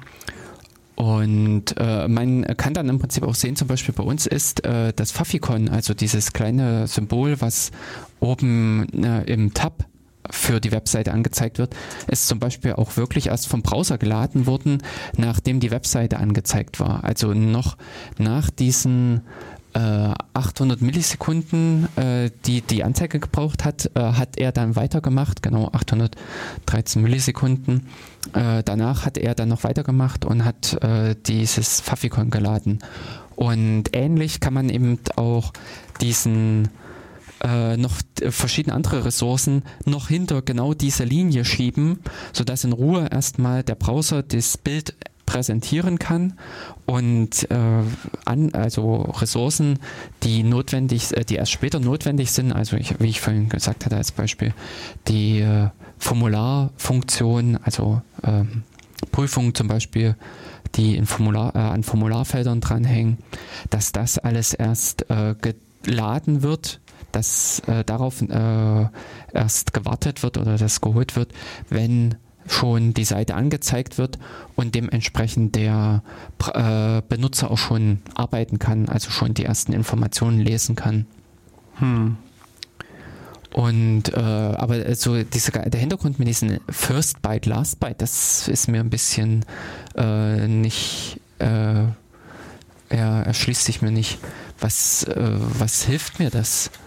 Ja, also das, das Time to First Byte ist, ist halt sozusagen mhm. die Zeit, bis es sozusagen das erste Genau. Inhaltsbyte sozusagen mhm. wieder zurückgelaufen genau. ist. Das ist halbwegs klar. Und dann gibt es aber noch so ein äh, Time to First Render oder also sozusagen das, die, die, der Zeitpunkt, bis zum ersten Mal der Browser in der Lage war, überhaupt was mhm. halbwegs Sinnvolles anzuzeigen. Genau. Und, und es gab dann noch irgendwas bis äh, also Time to Last Byte gab es glaube ich noch und noch irgendwas so mhm. bis, also ich glaube, es gibt so vier oder fünf Maßzahlen, die aber zum Teil auch noch nicht alle vom, vom äh, Chrome angezeigt werden oder vom Firefox vielleicht mhm. auch noch nicht. Muss nochmal ähm, Denn ähm, schauen. Also letztendlich äh, dieses äh, äh, ne, beim Firefox kann äh, nee hier sehe ich im Prinzip nur, äh, beim Firefox kann man sich aus diesem Diagramm zusammenbasteln. Mhm. Äh, äh, nee, das war die Antwort. Äh, genau. Ähm, dass man da sieht, äh, wo sind die Zeiten, äh, also was hat so lange gedauert. Hm. Also genau äh, im Grunde sind äh, diese DOM-Content Loaded oder dieses Load äh, somit so diese zwei Hauptzahlen, die einem angeben, wie lange der Browser gebraucht hat, um die Seite darzustellen, also um ein Bild zu liefern. Und ähm, dann muss man im Prinzip gucken, sind diese Elemente, die dort äh, zuvor alle geladen werden, sprich, äh, die darf ähm, die als Abhängigkeiten für dieses Darstellen äh, gelten, ob diese wirklich äh, inhaltlich notwendig sind oder ob man das nicht auch besser gestalten kann und dem Browser die entsprechenden Hinweise geben kann. Denn selbst für die JavaScript-Elemente äh, kann man mit einem Async an dem Script-Tag schon sagen, dass sie ähm, für später sind. Dass sie also im Prinzip ähm, erst später äh, zur Verfügung stehen müssen. Hm. Mhm. ich habe es auf die Schnelle auch nie gefunden, was da sozusagen der Hintergrund ist. Also mhm. müssen wir noch vielleicht dann später als, als Erklärung. Das Einzige, was man im Prinzip damit äh, relativ gut äh, dann erkennen kann, äh, wie sehr der Surfer äh, mehrt. Also im Prinzip, genau. ob zum Beispiel das Rendern, also das Erstellen der Ausgabe auf dem Surfer lange mhm. dauert. Ja, interessant ist es ja für so jemanden, so, so einen Seitenbetreiber, auch sozusagen wirklich der Punkt, ab wann sieht die Person wirklich irgendwas auf dem, mhm, auf dem Bildschirm. Genau. Also das sozusagen das, das Time the First Byte ist ja das ist mal das, ist das erste Byte halt da, aber das heißt genau. noch lange nicht, also das, was du vorhin schon gesagt hast, wenn dann irgendwie noch 15 Kilo JavaScript geladen wären, und, und vielleicht auch noch eine Schriftart nachgeladen wird, also Browser das bisschen ungünstig macht, dann, dann rödelt der und rödelt und rödelt und dann eine halbe Stunde später kriegt man dann so langsam mal irgendwas an der Seite angezeigt. Also, und deswegen ist, sozusagen das Time the First Byte kann da super schnell sein, weißt du, zwei mhm. Millisekunden alles da und du bist als, als Webentwickler, freust dich, sagst, ja. wow, perfekt, beste Arbeit aller Zeiten. Aber auf der anderen Seite beschweren sich alle, die die Seite besuchen, weil sie sagen, das dauert ja ewig, es fühlt sich ja Stunden ja, ja. an. Mhm. Man kann so sagen, mach doch mal F12, siehst du, wie schnell die Seite ist. Ja, äh, das ist letztendlich im Prinzip die äh, Angabe, die Reaktionszeit des Surfers. Also binnen von mhm. äh, 20 Millisekunden oder sowas hat der Surfer reagiert, aber dass dann noch lange nicht Richtig. die äh, notwendigen Informationen übertragen sind, kann man damit unterschlagen. Ähm, genau. aber eben äh, dieses DOM Content Loaded oder dieses äh, Load, äh, das sind so für mich eigentlich so diese zwei Kennzahlen, äh, die mit sagen, ob die, äh, ab wann die Seite für den Benutzer erreichbar ist. Und sind wir mal ehrlich, auch das sagt noch nichts, wenn eben die Seite äh, letztendlich nur in leeren HTML-Rahmen liefert, in dem dann in JavaScript drinne steckt, was dann noch im Prinzip nochmal Aufrufe selber startet, um die Inhalte zu ziehen. So mhm. sind ja auch einige äh, Webseiten gebastelt, dass sie im Prinzip dann aus dem JavaScript erst die eigentlichen oder mithilfe von JavaScript die eigentlichen Inhalte ziehen, dann ist zwar dieser Rahmen sehr schnell äh, dargestellt, aber äh, es ist einfach ein leerer Rahmen. Ja. Und äh, deswegen äh, man äh, vorsichtig im Prinzip, äh, man muss da auch echt hingucken. Nur einfach die Zahlen neben heißt am Ende auch nichts. Genau so ist es. Mhm. Ja, deswegen, also kann man schon da einiges äh, äh, spielen in der Richtung. Also nee, was man eigentlich sagen genau. wollte, ist, ist halt, ähm, ich, glaub, ich hatte vorhin den Eindruck, du ja. wolltest mir da ein bisschen widersprechen. Bei den Schriftarten warst du der Meinung, die werden später geladen als, als jetzt andere Sachen. Oder? Nee, also das, was ich halt vorhin sagen wollte, äh, dass ähm, eben die Browser, also auch wenn es im Prinzip zum Teil dieses naive Vorgehen ist, hm. aber laut Standard sind die gezwungen, so naiv zu sein. Ja, jein. Also eben doch, äh, es gibt Ressourcen, mhm. äh, die, da sind die gezwungen, erstmal zu warten, bevor sie weitergehen. Ja, das stimmt. Und äh, das erscheint einem vielleicht doof, hm. Aber äh, es gibt da eben auch technische Gründe, warum äh, das Warten notwendig ist. Genau. Und aber eben es gibt auch Ressourcen, also wie Schriften äh, sind äh, sehr wahrscheinlich dann definiert, wie wir haben es ja jetzt hier gesehen, dass die erst später geladen werden genau, müssen. Genau, so ist es. Ja. Oder auch grundlegend würde ich sagen, diese ganzen CSS Inhalte. Nee, CSS gehört eigentlich dazu, zu den Inhalten, die eigentlich relativ schnell geladen werden müssen. Und so, also ziemlich am Anfang sogar, mhm. weil weil du eben dann genau solche Spielereien haben kannst. Das ist das, das, also das heißt, äh, lädst du quasi einen Seiteninhalt und dann springen auf einmal die Elemente auf der Seite hin und her, weil der das CSS parst und sagt, ach nee, das eine das muss da oben. weil er anfängt, das erstmal umzuformatieren. Hm. Genau, und, und deswegen musst du CSS relativ schnell und zügig mit laden und auch auswerten und dann anzeigen, also, also, also umsetzen hm. quasi. Aber im CSS selber können ja auch Bilder wiederum geladen werden mhm. in Hintergrundbilder oder eben auch die Schriften, die sind ja auch im CSS erst als ähm, Ressourcen äh, ja. ausgeschrieben. Und es könnte sein, dass insgesamt alle äh, äh, Ressourcen, die von CSS geladen werden, erst ähm, nachrangig. Hm. Also da müsste man hier nochmal ein bisschen ähm, hier äh, nachlesen. Ich glaube, also in der, der HTML5-Spezifikation, also beziehungsweise auch im Zusammenhang damit gab es da einiges, mhm. was da definiert ist. Also da kann man, äh, glaube ich, diverse Stunden zubringen, um, um diese Regeln noch äh, auszuwerten und, und zu überlegen, was muss da gemacht werden und was muss nicht gemacht werden. Ja, ähm, also am Ende ist es, kommt es auch eher darauf an, wie, wie verhalten sich die Browser. Und äh, da ist es dann, wenn man wirklich auf sowas achtet oder achten muss, äh, hilfreich, also günstiger, äh, wenn man sich an die äh, Browser setzt und das einfach ausprobiert. Hm. Denn es haben alle diese Werkzeuge dabei, um das zu analysieren. Und äh, dass man dann wirklich guckt, äh, wie ist das Verhalten. Denn ähm, Standard heißt ja auch noch lange nicht, dass es irgendwie umgesetzt ist. Richtig.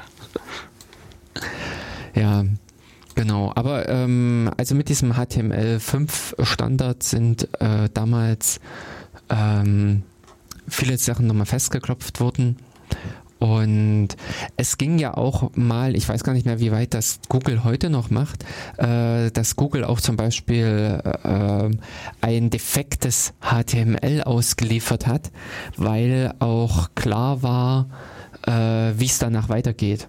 Hm. Also, dass sie zum Beispiel gar nicht mehr diesen, das abschließende HTML oder das abschließende Body hatten, dieses am Ende, ja. sondern da war einfach Schluss und alle Browser haben sowieso implizit sämtliche offenen äh, Blöcke geschlossen, wenn der Datenstrom abgerissen ist. Und genau dieses Verhalten hat auch Google äh, ausgenutzt. Ich kann nicht genau sagen, ob es das jetzt auch noch macht. Oder ob sie da auch mittlerweile ein valides ähm, HTML ausliefern. Nee, es, also, weil das äh, gibt es auch irgendwo in der HTML5-Spezifikation, ist sozusagen, äh, steht das irgendwo drin, dass du das eben, also, ähm, also, Genau. Also sag mal, was der Browser machen soll, wenn das fehlt. Also wenn dieses, mhm. wenn das, also an sich brauchst du das Endelement, ich glaube laut, laut Spezifikation muss das Endelement da sein. Aber es ist irgendwo gibt es eine Definition, wie sich der Browser verhalten soll, wenn das eben aus Versehen vergessen worden ist. Und, und ja, und dann musst du halt mhm. so sagen, also wenn ich mich richtig erinnere, ist es halt wirklich so, dass bei diversen musst du dann als Browser quasi das implizit hinsetzen und sagen, mhm. ja, bumm. und dadurch kommt eben Google und auch diverse andere große Seiten zur Meinung, na gut, dann lassen wir es halt einfach weg, das spart uns irgendwie zweieinhalb Byte und dann... Naja, zweieinhalb Byte pro Aufruf ja, genau. mal äh, 10 Millionen. Ja, ja, genau, also äh, äh, das kann man schon verstehen, also... Hm. Mhm. Und ich, sage mir dann immer, weißt du, die Leute, die YouTube hosten, weißt du, die auch zu Google gehören, die, die schmunzeln dann so ein bisschen über die zweieinhalb Byte. Aber es ist bestimmt ganz wichtig, dass man die spart. Nee, und es geht auch dann darum, Zeilenumbrüche rauszumachen und überschüssige Leerzeichen zu kürzen. Also wenn du sozusagen die, die CSS-Dateien die anguckst oder JavaScript-Dateien zum Teil, das ist quasi so eine lange Zeile und, und die, die, was ist, die Variablen heißen nur ABCDE und, und so weiter. Mhm. Also das ist sehr abgekürzt. Deswegen äh, gibt es das neue Feld von CSS und, und JavaScript Beautifiern, wo man das dann reinwerfen kann und dann wird es wieder sozusagen lesbar gemacht. Ja, ähm, aber dort äh, zeigt sich im Prinzip auch, dass es was bringt. Also so eine, äh, zum Teil ist es eine JavaScript-Datei, äh, uglified, also mhm. äh, komprimiert. Optimiert. Optimiert, ja. ähm, führt dann zum Teil wirklich auf äh, in, ich sag mal, ein Drittel oder ein Viertel der Größe. Hm. Also das sind dann nicht nur im Prinzip zweieinhalb Byte, die dann äh, eingespart werden, weil man natürlich beim Programmieren möchte man äh, das auch also mit Kommentaren arbeiten, mit Zeilenumbrüchen ähm, und äh, verschiedenen anderen optischen Formatierungen, die aber für den Inhalt irrelevant sind. Und äh, da das am Ende sowieso eine Maschine liest, kann man das mit einem, äh, ja, kann man das im Prinzip auch hässlich machen, also in ugly frei genau. darüber jagen. Genau, und es wird auch gerade noch eingeworfen, dass eine gute Optimierung und Speed von Webseiten in etwas im Google-Ranking bringen. Also für ah, alle Leute, die okay. an SEO interessiert sind, hm. die sind hier gut dabei. Hm. Ähm, ja, genau. Interessiert uns nicht. Wir haben ein originär gutes Google-Ranking. Einerseits das, also bei, äh, wenn man bei Google nach datenkanal.org sucht, dann stehen wir ganz oben. genau. Und ähm, ja, also äh, gut, äh, Google äh, Ranking ist auch da, da hängt ja noch wesentlich mehr dran. Hm. Aber äh, grundsätzlich hat es einfach auch für dieses Erlebnis des Benutzers Vorteile, wenn derartige Ressourcen äh, optimiert werden, bis dahin, dass ja auch äh, einige moderne, äh, also Java, eine, einige JavaScript-Programme, also Werkzeuge, dort die ähm, ungenutzte Teile rausschmeißen. Also die analysieren äh, den kompletten mhm. JavaScript-Quelltext, äh, das ganze Programm und wenn die feststellen, dass gewisse Blöcke überhaupt nicht aufgerufen werden, weil da eben zum Beispiel ein if-false steht, dann äh, entfernen die das von Anfang an. Und auf die Art und Weise wird halt der Quelltext dann oder das Ergebnis dann noch kleiner. Hm, also genau hat schon äh, auch hier und da seine äh, Relevanz und ähm, sollte auch wirklich mit in Betracht gezogen werden. Hm. Ja. Genau. Und äh, mir fehlen noch jetzt äh, andere Sachen, andere Spielereien zum Beispiel mit ein, dass man so ein Preloading. Ähm, ach, äh, an dieser Stelle kann ich auch mit auf einen Artikel äh, verweisen. Es gibt eine Buchserie, davon hatte ich auch ab und an schon erzählt. Ähm, die Application of Open Source. Äh, ja, stimmt. Äh, oh. AOSP, glaube ich. Nee, AOSA. Oder ja, aosabook.org oder com, genau. Hm, irgend sowas. Ähm, auf alle Fälle ist da auch ein Artikel mit über die Google-Leute dabei, mhm. wie sie ihr Netzwerkladeding getuned haben. Okay. Und der ist auch sehr interessant. Also die haben da auch viele, viele Spielereien. Sowas wie eben mit, äh, was in dieses Prefetching reingeht, mhm. äh, dass man also, dass der Browser schon, äh, also dass man einerseits als Webentwickler sagen kann, uh, äh, sehr wahrscheinlich, wenn die Leute hierher kommen, dann ist als nächstes das und das interessant. Wenn du also fertig bist, kannst du aber auch schon mal das und das laden. Und äh, bis dahin, dass auch zum, äh, also auch noch mit diversen anderen Tricks, äh, diese, äh, die Browser dazu veranlasst werden, Elemente zu laden, die für die aktuelle Seite noch nicht relevant sind, aber eben zum Beispiel für eine Folgeseite. Ein sehr schönes Beispiel ist eigentlich auch die Websuche, sei es nun im Prinzip bei DuckDuckGo als Suchmaschine oder eben zum Beispiel auch bei Google, dann, äh, wenn man die das äh, ansurft, DuckDuckGo.org, äh, ja. dann äh, kriegt man diese äh, das Eingabefeld nur präsentiert. Mhm. Und im Grunde ist diese Gesamtseite sehr spartanisch.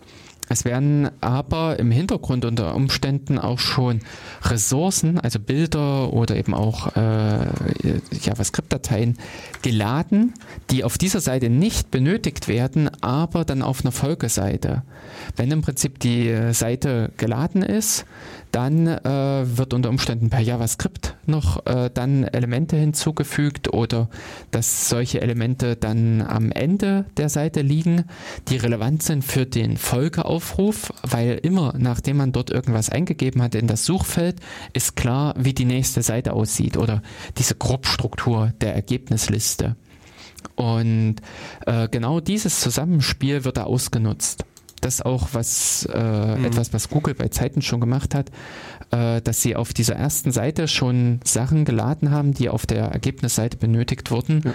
um sozusagen den Cache vorzuheizen. Mhm. Um den Cache äh, zu befüllen, damit im Prinzip das Laden, die Darstellung dann der ähm, Folgeseite noch schneller geht. Genau.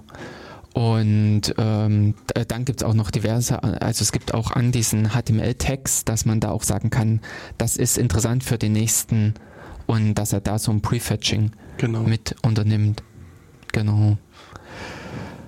Ähm, bis dahin so als das Krasseste, was ja eigentlich auf der Google-Seite passiert, äh, dass man einfach keinen äh, Aufruf mehr hat also das, äh, das, wenn JavaScript aktiv ist, mhm. äh, dann äh, hat man im, äh, mit der Eingabe in das Suchfeld und dann der, der Präsentation der Ergebnisliste wird hintenrum vom JavaScript ein ähm, ja, ein, so, äh, ein Aufruf auf den Server gemacht, mhm. äh, ohne dass da die HTML-Daten abgerufen werden, sondern eher äh, mit JSON die Informationen geholt werden, äh, also geladen werden. Und die ähm, URL zum Beispiel oben äh, auch mit Hilfe von JavaScript geändert werden kann. Also das ist auch das Interessante, äh, selbst wenn man glaubt, man klickt irgendwo auf einen Knopf und der Browser lädt die nächste Seite, ist das mitnichten so, ja. weil mittlerweile äh, JavaScript so weit ist, dass man äh, auch diesen Browserklick abfängt, äh, macht dann selbst einen Umbau der Seite und schreibt oben einfach kurzerhand eine neue Adresse in die Adressleiste rein. Hm. Dafür gibt es auch die entsprechenden ähm, ja, äh, Programmierschnittstellen. Genau, also das ist ähm, passiert halt einfach viel im Hintergrund und das ist auch, wenn ihr euch das, äh, was wir vorhin schon mal gesagt hatten, so eine Seite mit, mit F12 mal anschaut, mhm. ähm, dann kann es auch sein, dass die an sich gar nicht fertig wird mit Laden. Also dass die immer noch lädt und lädt und lädt und, und im Hintergrund eben noch verschiedene andere Aktivitäten mit durchführt. Also das ist äh, also auch nochmal so ein ja, interessanter Punkt mhm. letztlich. Und je nachdem, was er auf der Seite macht, was du schon sagst, dann greift so hier mal zu und lädt da noch was runter und dort noch was runter. Mhm, genau. Und also was mir bei der Gelegenheit nur einfiel, ähm, was, also wo jetzt eine Seite auch so ein bisschen Unterscheidungen noch mitmacht, mhm. woher kommen Leute, äh, das mir vor kurzem über den Weg gelaufen ist, ist äh, sind verschiedene US-amerikanische Zeitungen. Mhm. Die haben halt äh, gelernt, dass es eine Datenschutzgrundverordnung gibt Mhm. und, Mhm. und haben sich halt überlegt, dass, dass dieses sozusagen äh, Datenschutzgrundverordnungskonform zu sein, ist halt ein bisschen aufwendig. Ähm, und und die, die gucken jetzt, ob die Besucher der Seite ähm, von Deutschland kommen oder von, von ähm, einem anderen USA. Land. USA? Mexiko. Oder genau. Und äh, dementsprechend zeigen sie halt die Seite an. Du kannst mal, kannst du mal noch einen neuen Tab aufmachen? Mhm. Ähm, also USA Today ist halt so eine Seite, also gib mal USA Today, nee, ohne, ohne Bindestrich, Ah. .com. Und die sollte jetzt, äh, und das ist eigentlich äh, interessant, hier, wenn man die so anguckt, ist die äh, vergleichsweise äh, textlastig. Also sind ein paar Bilder geladen und ein bisschen Text und, und das war es eigentlich. Und ähm, jetzt muss ich halt mal gucken, ob das, ähm, also ich habe hier nebenbei so einen, oh, einen Tor-Browser mit an und dem muss ich jetzt halt irgendwie nochmal beibringen, dass er halt, dass er über eine US-Seite mit ähm, Also den Exit-Knoten über die USA Genau. wählt, sodass äh, es für den Surfer, also von USA Today, so aussieht, als käme der Aufruf aus. Ja, ach nee, Ach, da war doch, jetzt- schaltet jetzt- da Kanada. Jetzt Kanada, jetzt haben wir Kanada. Und So. Und dementsprechend, aber, muss nochmal. Hui. ah, oh, die sind ja, nee, nee, ich vermute mal, die sind so gut, die haben die irgendwann einen Cookie untergeschoben. Ah, das kann sein. Äh, und jetzt, ähm, Das kann sein, dass das, also das, ähm, dass die mittlerweile so bösartig, uh, auf jeden Fall ist es halt hier in der Tat so, dass die, die Seite, wenn man sie so innerhalb der EU anguckt, also finde ich die echt cool, weil das ist sozusagen alles Wesentliche ist da, was ich wissen Mhm. will, eine Überschrift, ein Bild und wann der Beitrag da ist und dann, dann kann ich mir den Beitrag halt angucken, angucken hm. Und wenn du die Seite von den USA aus aufmachst, hast du so bumm, Werbung, überall, überall blinkt und zappelt Ah.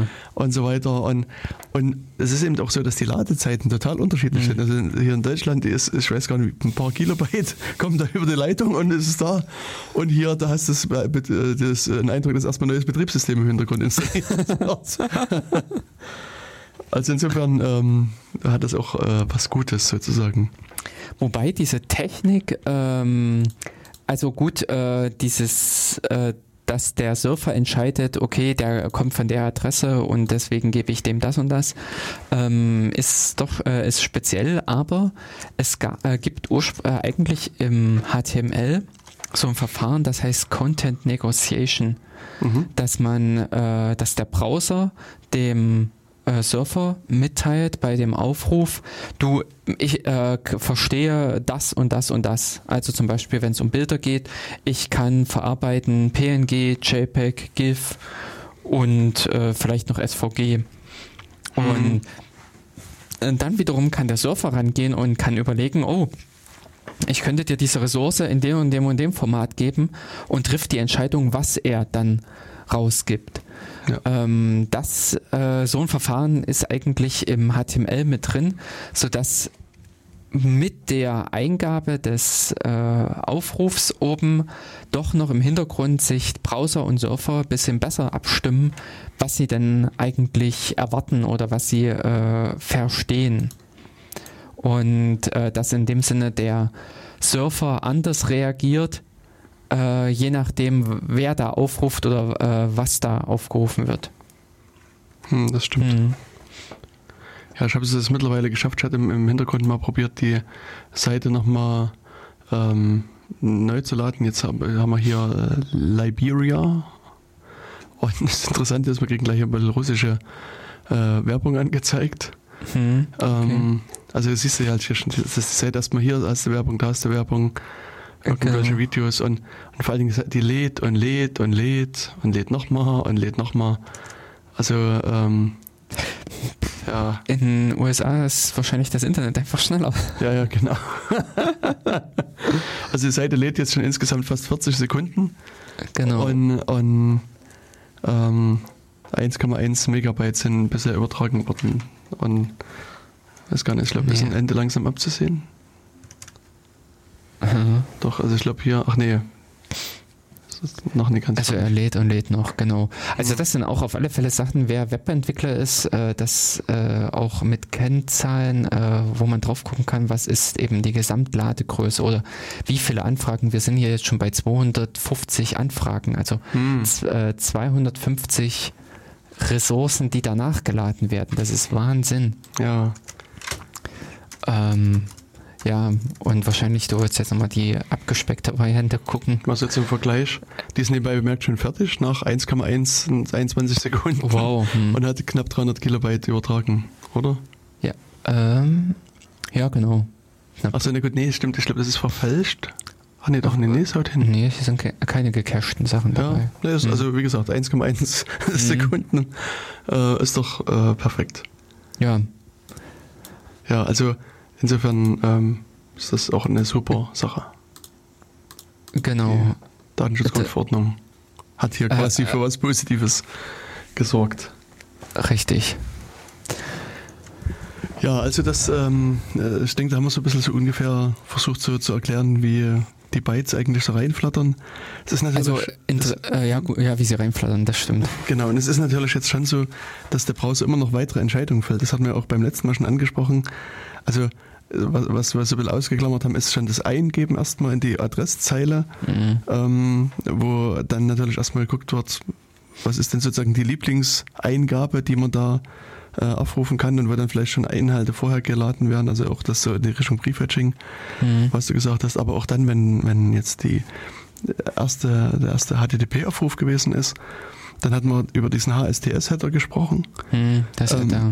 dass der da äh, kommt und, und dem Browser sagt, hier, die nächsten Male kommt doch mal bitte äh, über, gleich über HTTPS, aber was natürlich auch häufig vorkommt, ist, dass der äh, Webserver dann sagt, ah, hier, lieber Browser, guck mal, ich habe hier, es ist bald Weihnachten und ich bin freundlich und will gerne ein paar Kekse verteilen und übrigens hier äh, kommen jetzt ein paar Kekse mit. Also auch das, das sieht man dann in dem HTTP-Header, dass da eben äh, so, ein, so Cookies gesetzt werden, also ein bis mehrere und der Browser nimmt die dann halt also aus diesem HTTP-Header raus und speichert die dann lokal quasi auf der Festplatte und liefert die dann halt beim nächsten Mal wieder mit aus. Also das ist dann halt, wird dann eventuell wieder mit zurückgeschickt. Mhm. Und das kommt am Anfang mit. Und so neuerdings hat man sich dann so ein paar ähm, weitere Header mit ausgedacht, die äh, ähm, sagen wir, der Web-Server mit ausliefert, um dem Browser auch zu signalisieren, bestimmte Sachen zu tun oder zu lassen. Beziehungsweise auch der, der Browser selbst schickt wieder Header hin, um dem Webserver zu signalisieren, bestimmte Sachen zu tun oder zu lassen. Also beide Seiten reden dann sozusagen noch im Hintergrund ein bisschen mhm. miteinander. Also zum einen, also es sind so viele so Security-Sachen, die mir so einfallen, also mhm.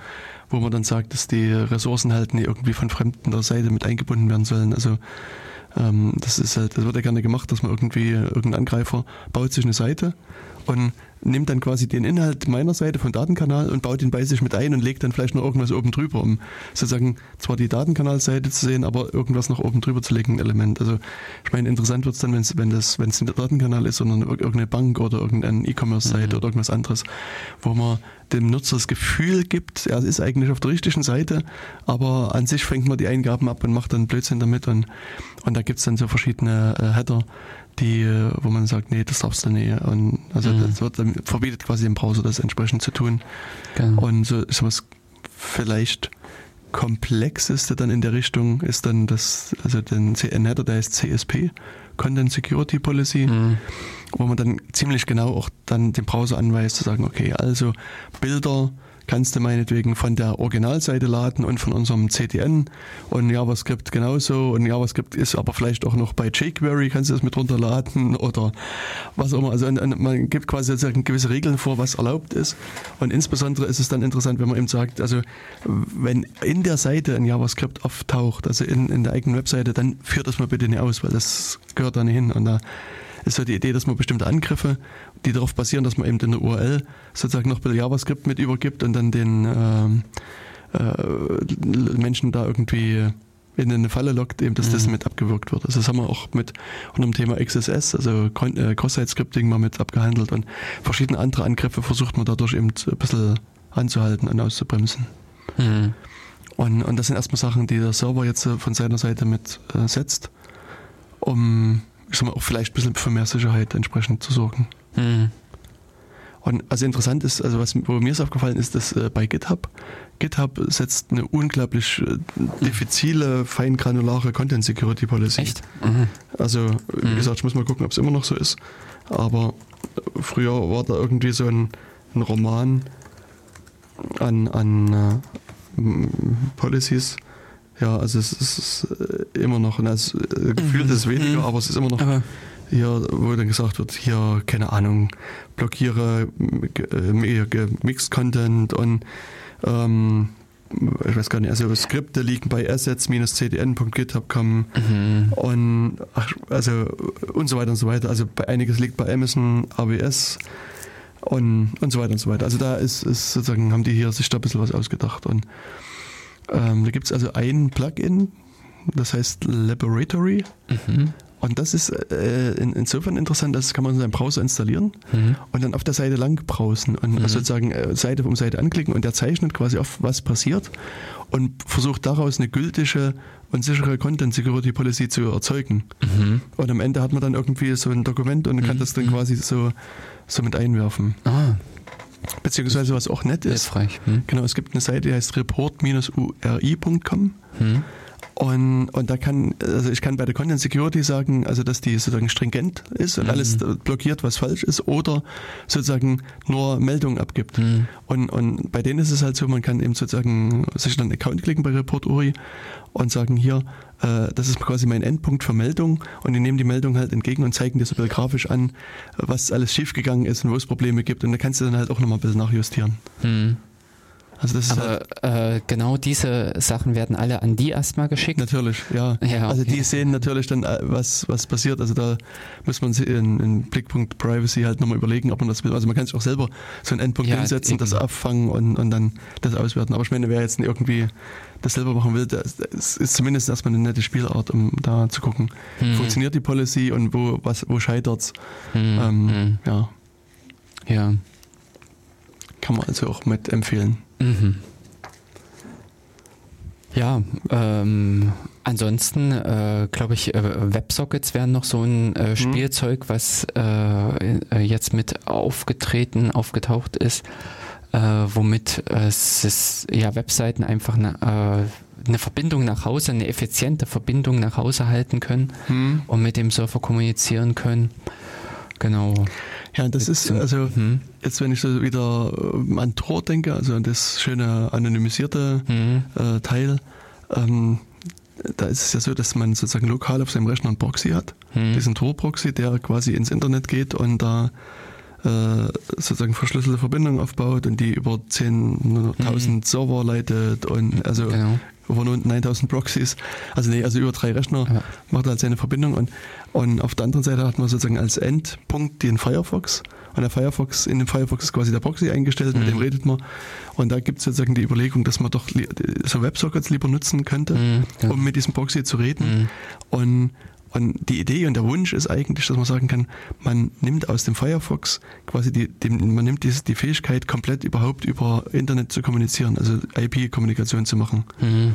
Weil sozusagen, also Firefox, äh, das, das Tor hat ja so die Idee, dass sie sagen, sie möchten gerne Anonymisierung bieten. Mhm. Und Firefox hat immer wieder Schwachstellen, wo man dem irgendwie was hinwerfen kann und dann gibt er die reale IP-Adresse zurück. Mhm. Und hier in dem Falle wäre das ja schön, dann gibt es keine reale IP-Adresse mehr, sondern der redet über WebSockets mit dem Tor-Client. Mhm.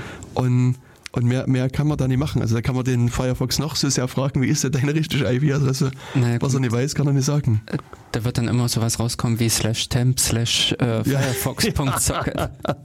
genau. Und, und das ist also sozusagen hier noch eine Sache, wo man zumindest das in der Theorie überlegt hat und es gab da so einige Entwicklungen die ein bisschen weitergetrieben worden sind, aber momentan ruht das leider so, diese hm. Weiterentwicklung in der Richtung. Also das, das würde ich mir auch wünschen, weil das klingt erstmal sehr, sehr gut. Aber grundsätzlich hatte das auch Chrome äh, vorher schon im Ansatz, die ihre Separierung der Prozesse gemacht haben, hm. äh, die versucht haben im Prinzip immer diese Renderprozesse äh, mit möglichst sehr starken Beschränkungen äh, auf Betriebssystemebene laufen zu lassen. Dass ihr im Prinzip über ähm, ja, SecComp, was diese Schnittstelle zum Kernel hin ist, sagen, äh, dieser eine Prozess, der macht nur noch in äh, Read und Write auf dem und dem, äh, ja, oder äh, Read und Write und konnte dementsprechend auch nur mit den Dateideskriptoren arbeiten, die zu Beginn geöffnet waren, sodass dieser Prozess äh, nicht viel oder dass das Betriebssystem äh, schon mit unterstützt hat, dass der Prozess nicht allzu viel anstellen kann. Und an der Stelle ist äh, Chrome da, äh, glaube ich, schon mit dem Sicherheitsgedanken oder eben mit diesen Trennungsgedanken hm. äh, schon weit äh, vorangeschritten. Ja. Äh, Firefox hat das jetzt auch aufgegriffen mit dieser Prozessseparierung, ja. dass äh, jede Webseite so seinen eigenen Renderer-Prozess bekommt und äh, ist da noch am Bauen. Ja, genau. Ja, stimmt, das, also äh, Chrome war da schon ein paar Schritte weiter, was das hm. betrifft. Hm, genau. Ja, ich glaube, ich hatte es auch beim letzten Mal schon gesagt, also hm. du kannst also bei äh, der Chrome hat so diese Chrome-URLs, also Chrome hm. Doppelpunkt Doppelslash und da kannst du also wirklich sehr schön und tief unter die Haube kommen. Also auch an einigen Stellen, glaube ich, tiefer, als du das mit diesen URLs bei, also diese About Tralala URLs mhm. beim Firefox kannst. Mhm. Ja. Ähm, also das deswegen, also das mag ich auch sehr. Mhm. Ja, also je nachdem, äh, also der äh, Chrome, äh, das Einzige, was mich bei dem abschreckt oder äh, weshalb ich ihn äh, nicht nehme, ist halt insgesamt dieses ganze, äh, die, diese Verwobenheit mit äh, Google, die ja. sich ja in der letzten Zeit noch äh, wohl gesteigert hat. Richtig. Äh, dass man sich in seinem äh, Gmail-Konto, war es glaube ich, anmeldet und automatisch im Browser dann angemeldet ist. Hm ähm, wo man die beiden äh, so miteinander auch verzahnt hat, aber auch die, äh, ähm, ja, aber daneben existiert im Prinzip auch immer noch Chromium, äh, die ein bisschen aus dem Chrom was entfernen, hm, genau. womit man dann äh, schon diese ganzen technischen Vorteile hat. Und äh, im Firefox empfinde ich es halt immer noch, dass ich eine Menge an Erweiterungen habe, aber im Grunde sind das einfach zwei Werkzeuge und am Ende muss man auch mit beiden äh, arbeiten, weil draußen die äh, Benutzer, also die Webseitenaufrufer, äh, ähm, auch mit dem einen oder dem anderen kommen und in beiden muss es halt funktionieren. Hm, genau so ist es. Hm, genau. So, ähm, 1, 2, 3. Äh, Wir sind ja schon wieder kurz vorm Ende. Ende, genau. genau. Und du hast ja noch ein paar Notizen, ein paar Hinweise, ein paar äh, irgendwelche anderen Sachen, nee?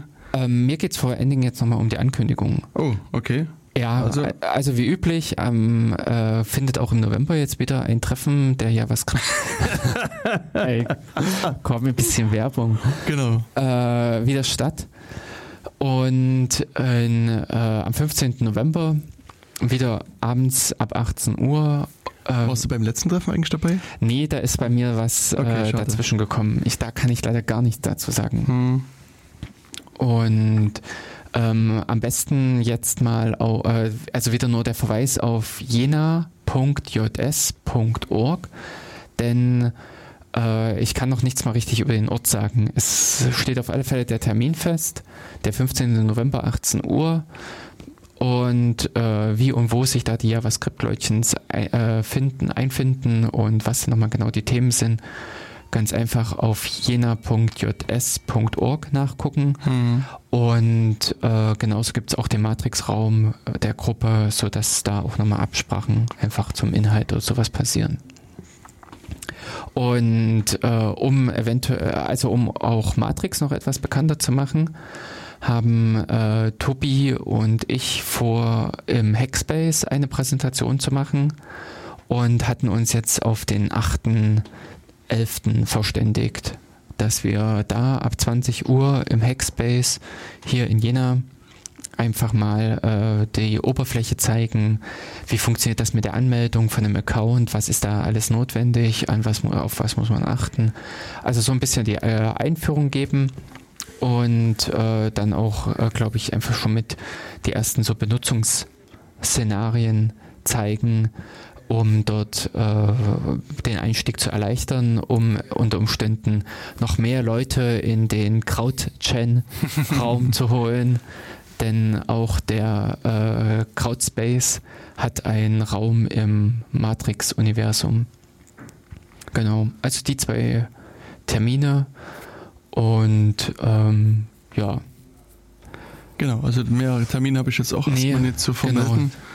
Ähm, das ist das Einzige, was mir jetzt auch noch einfallen würde.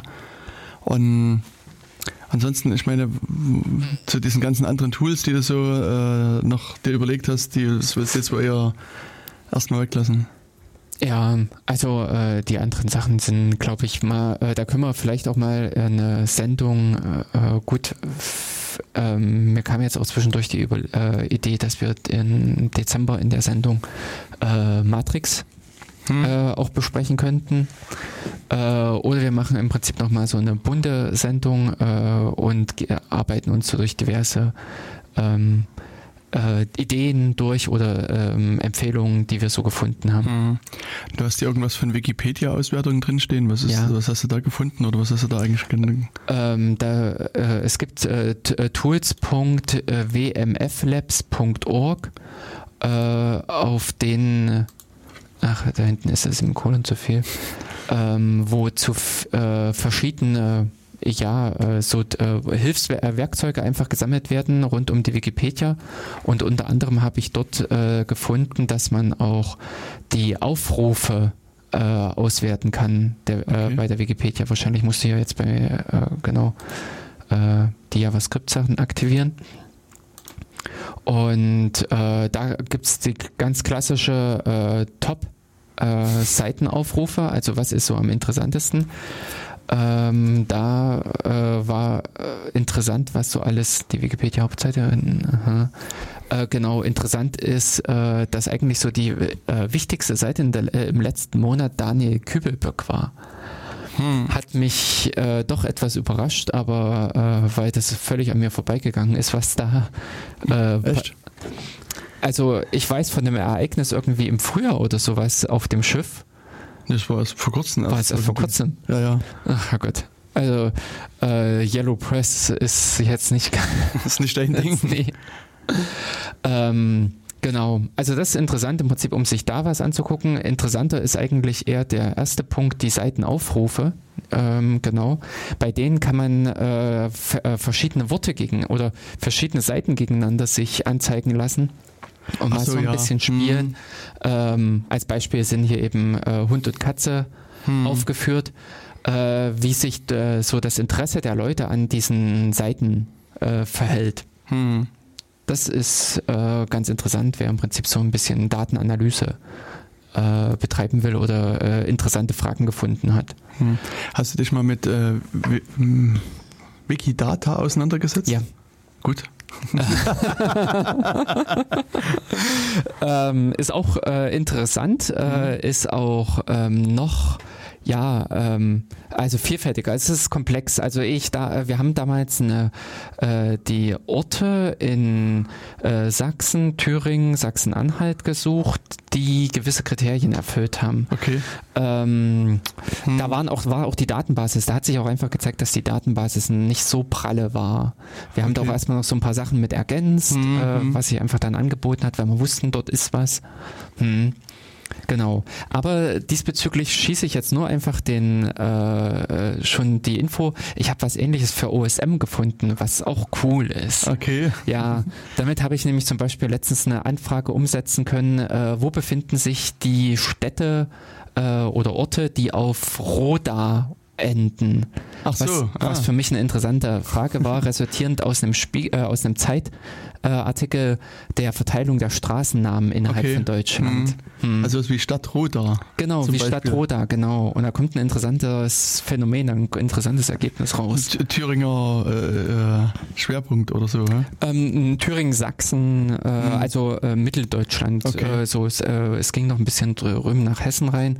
Mhm. Aber interessant ist eben mit dem Hintergedanken, dass das Ganze auf Waldrodungen zurückzuführen Ah. ist vom Namen her, Okay. dass das eben eben ein Gebiet ist, in dem sehr viele Siedlungen durch Rodungen entstanden sind. Mhm. Und das war ursprünglich auch mein Gedanke, dass das eben viel äh, aus solchen Geoanalysen oder aus solchen Datenanalysen auch mit rausguckt. Mhm. Eben interessant ist äh, dazu auch so ein Zeit, äh, bei Zeit Online war da schon mal eine Analyse bezüglich Straßen, wo man rausfindet, wo zum Beispiel Anger häufig mhm. vorkommt als äh, Name. Aber eben diesbezüglich gibt es bei OpenStreetMap auch schon eine schöne Abfragesprache und alles drumherum erzählen wir dann in einer anderen Sendung. Genau.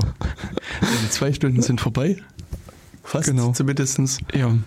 Dann genau. noch einen schönen Nachmittag, beziehungsweise einen schönen Abend, Morgen, was auch immer. Tag, Richtig. Nacht. Bis bald. Tschüss. Tschüss.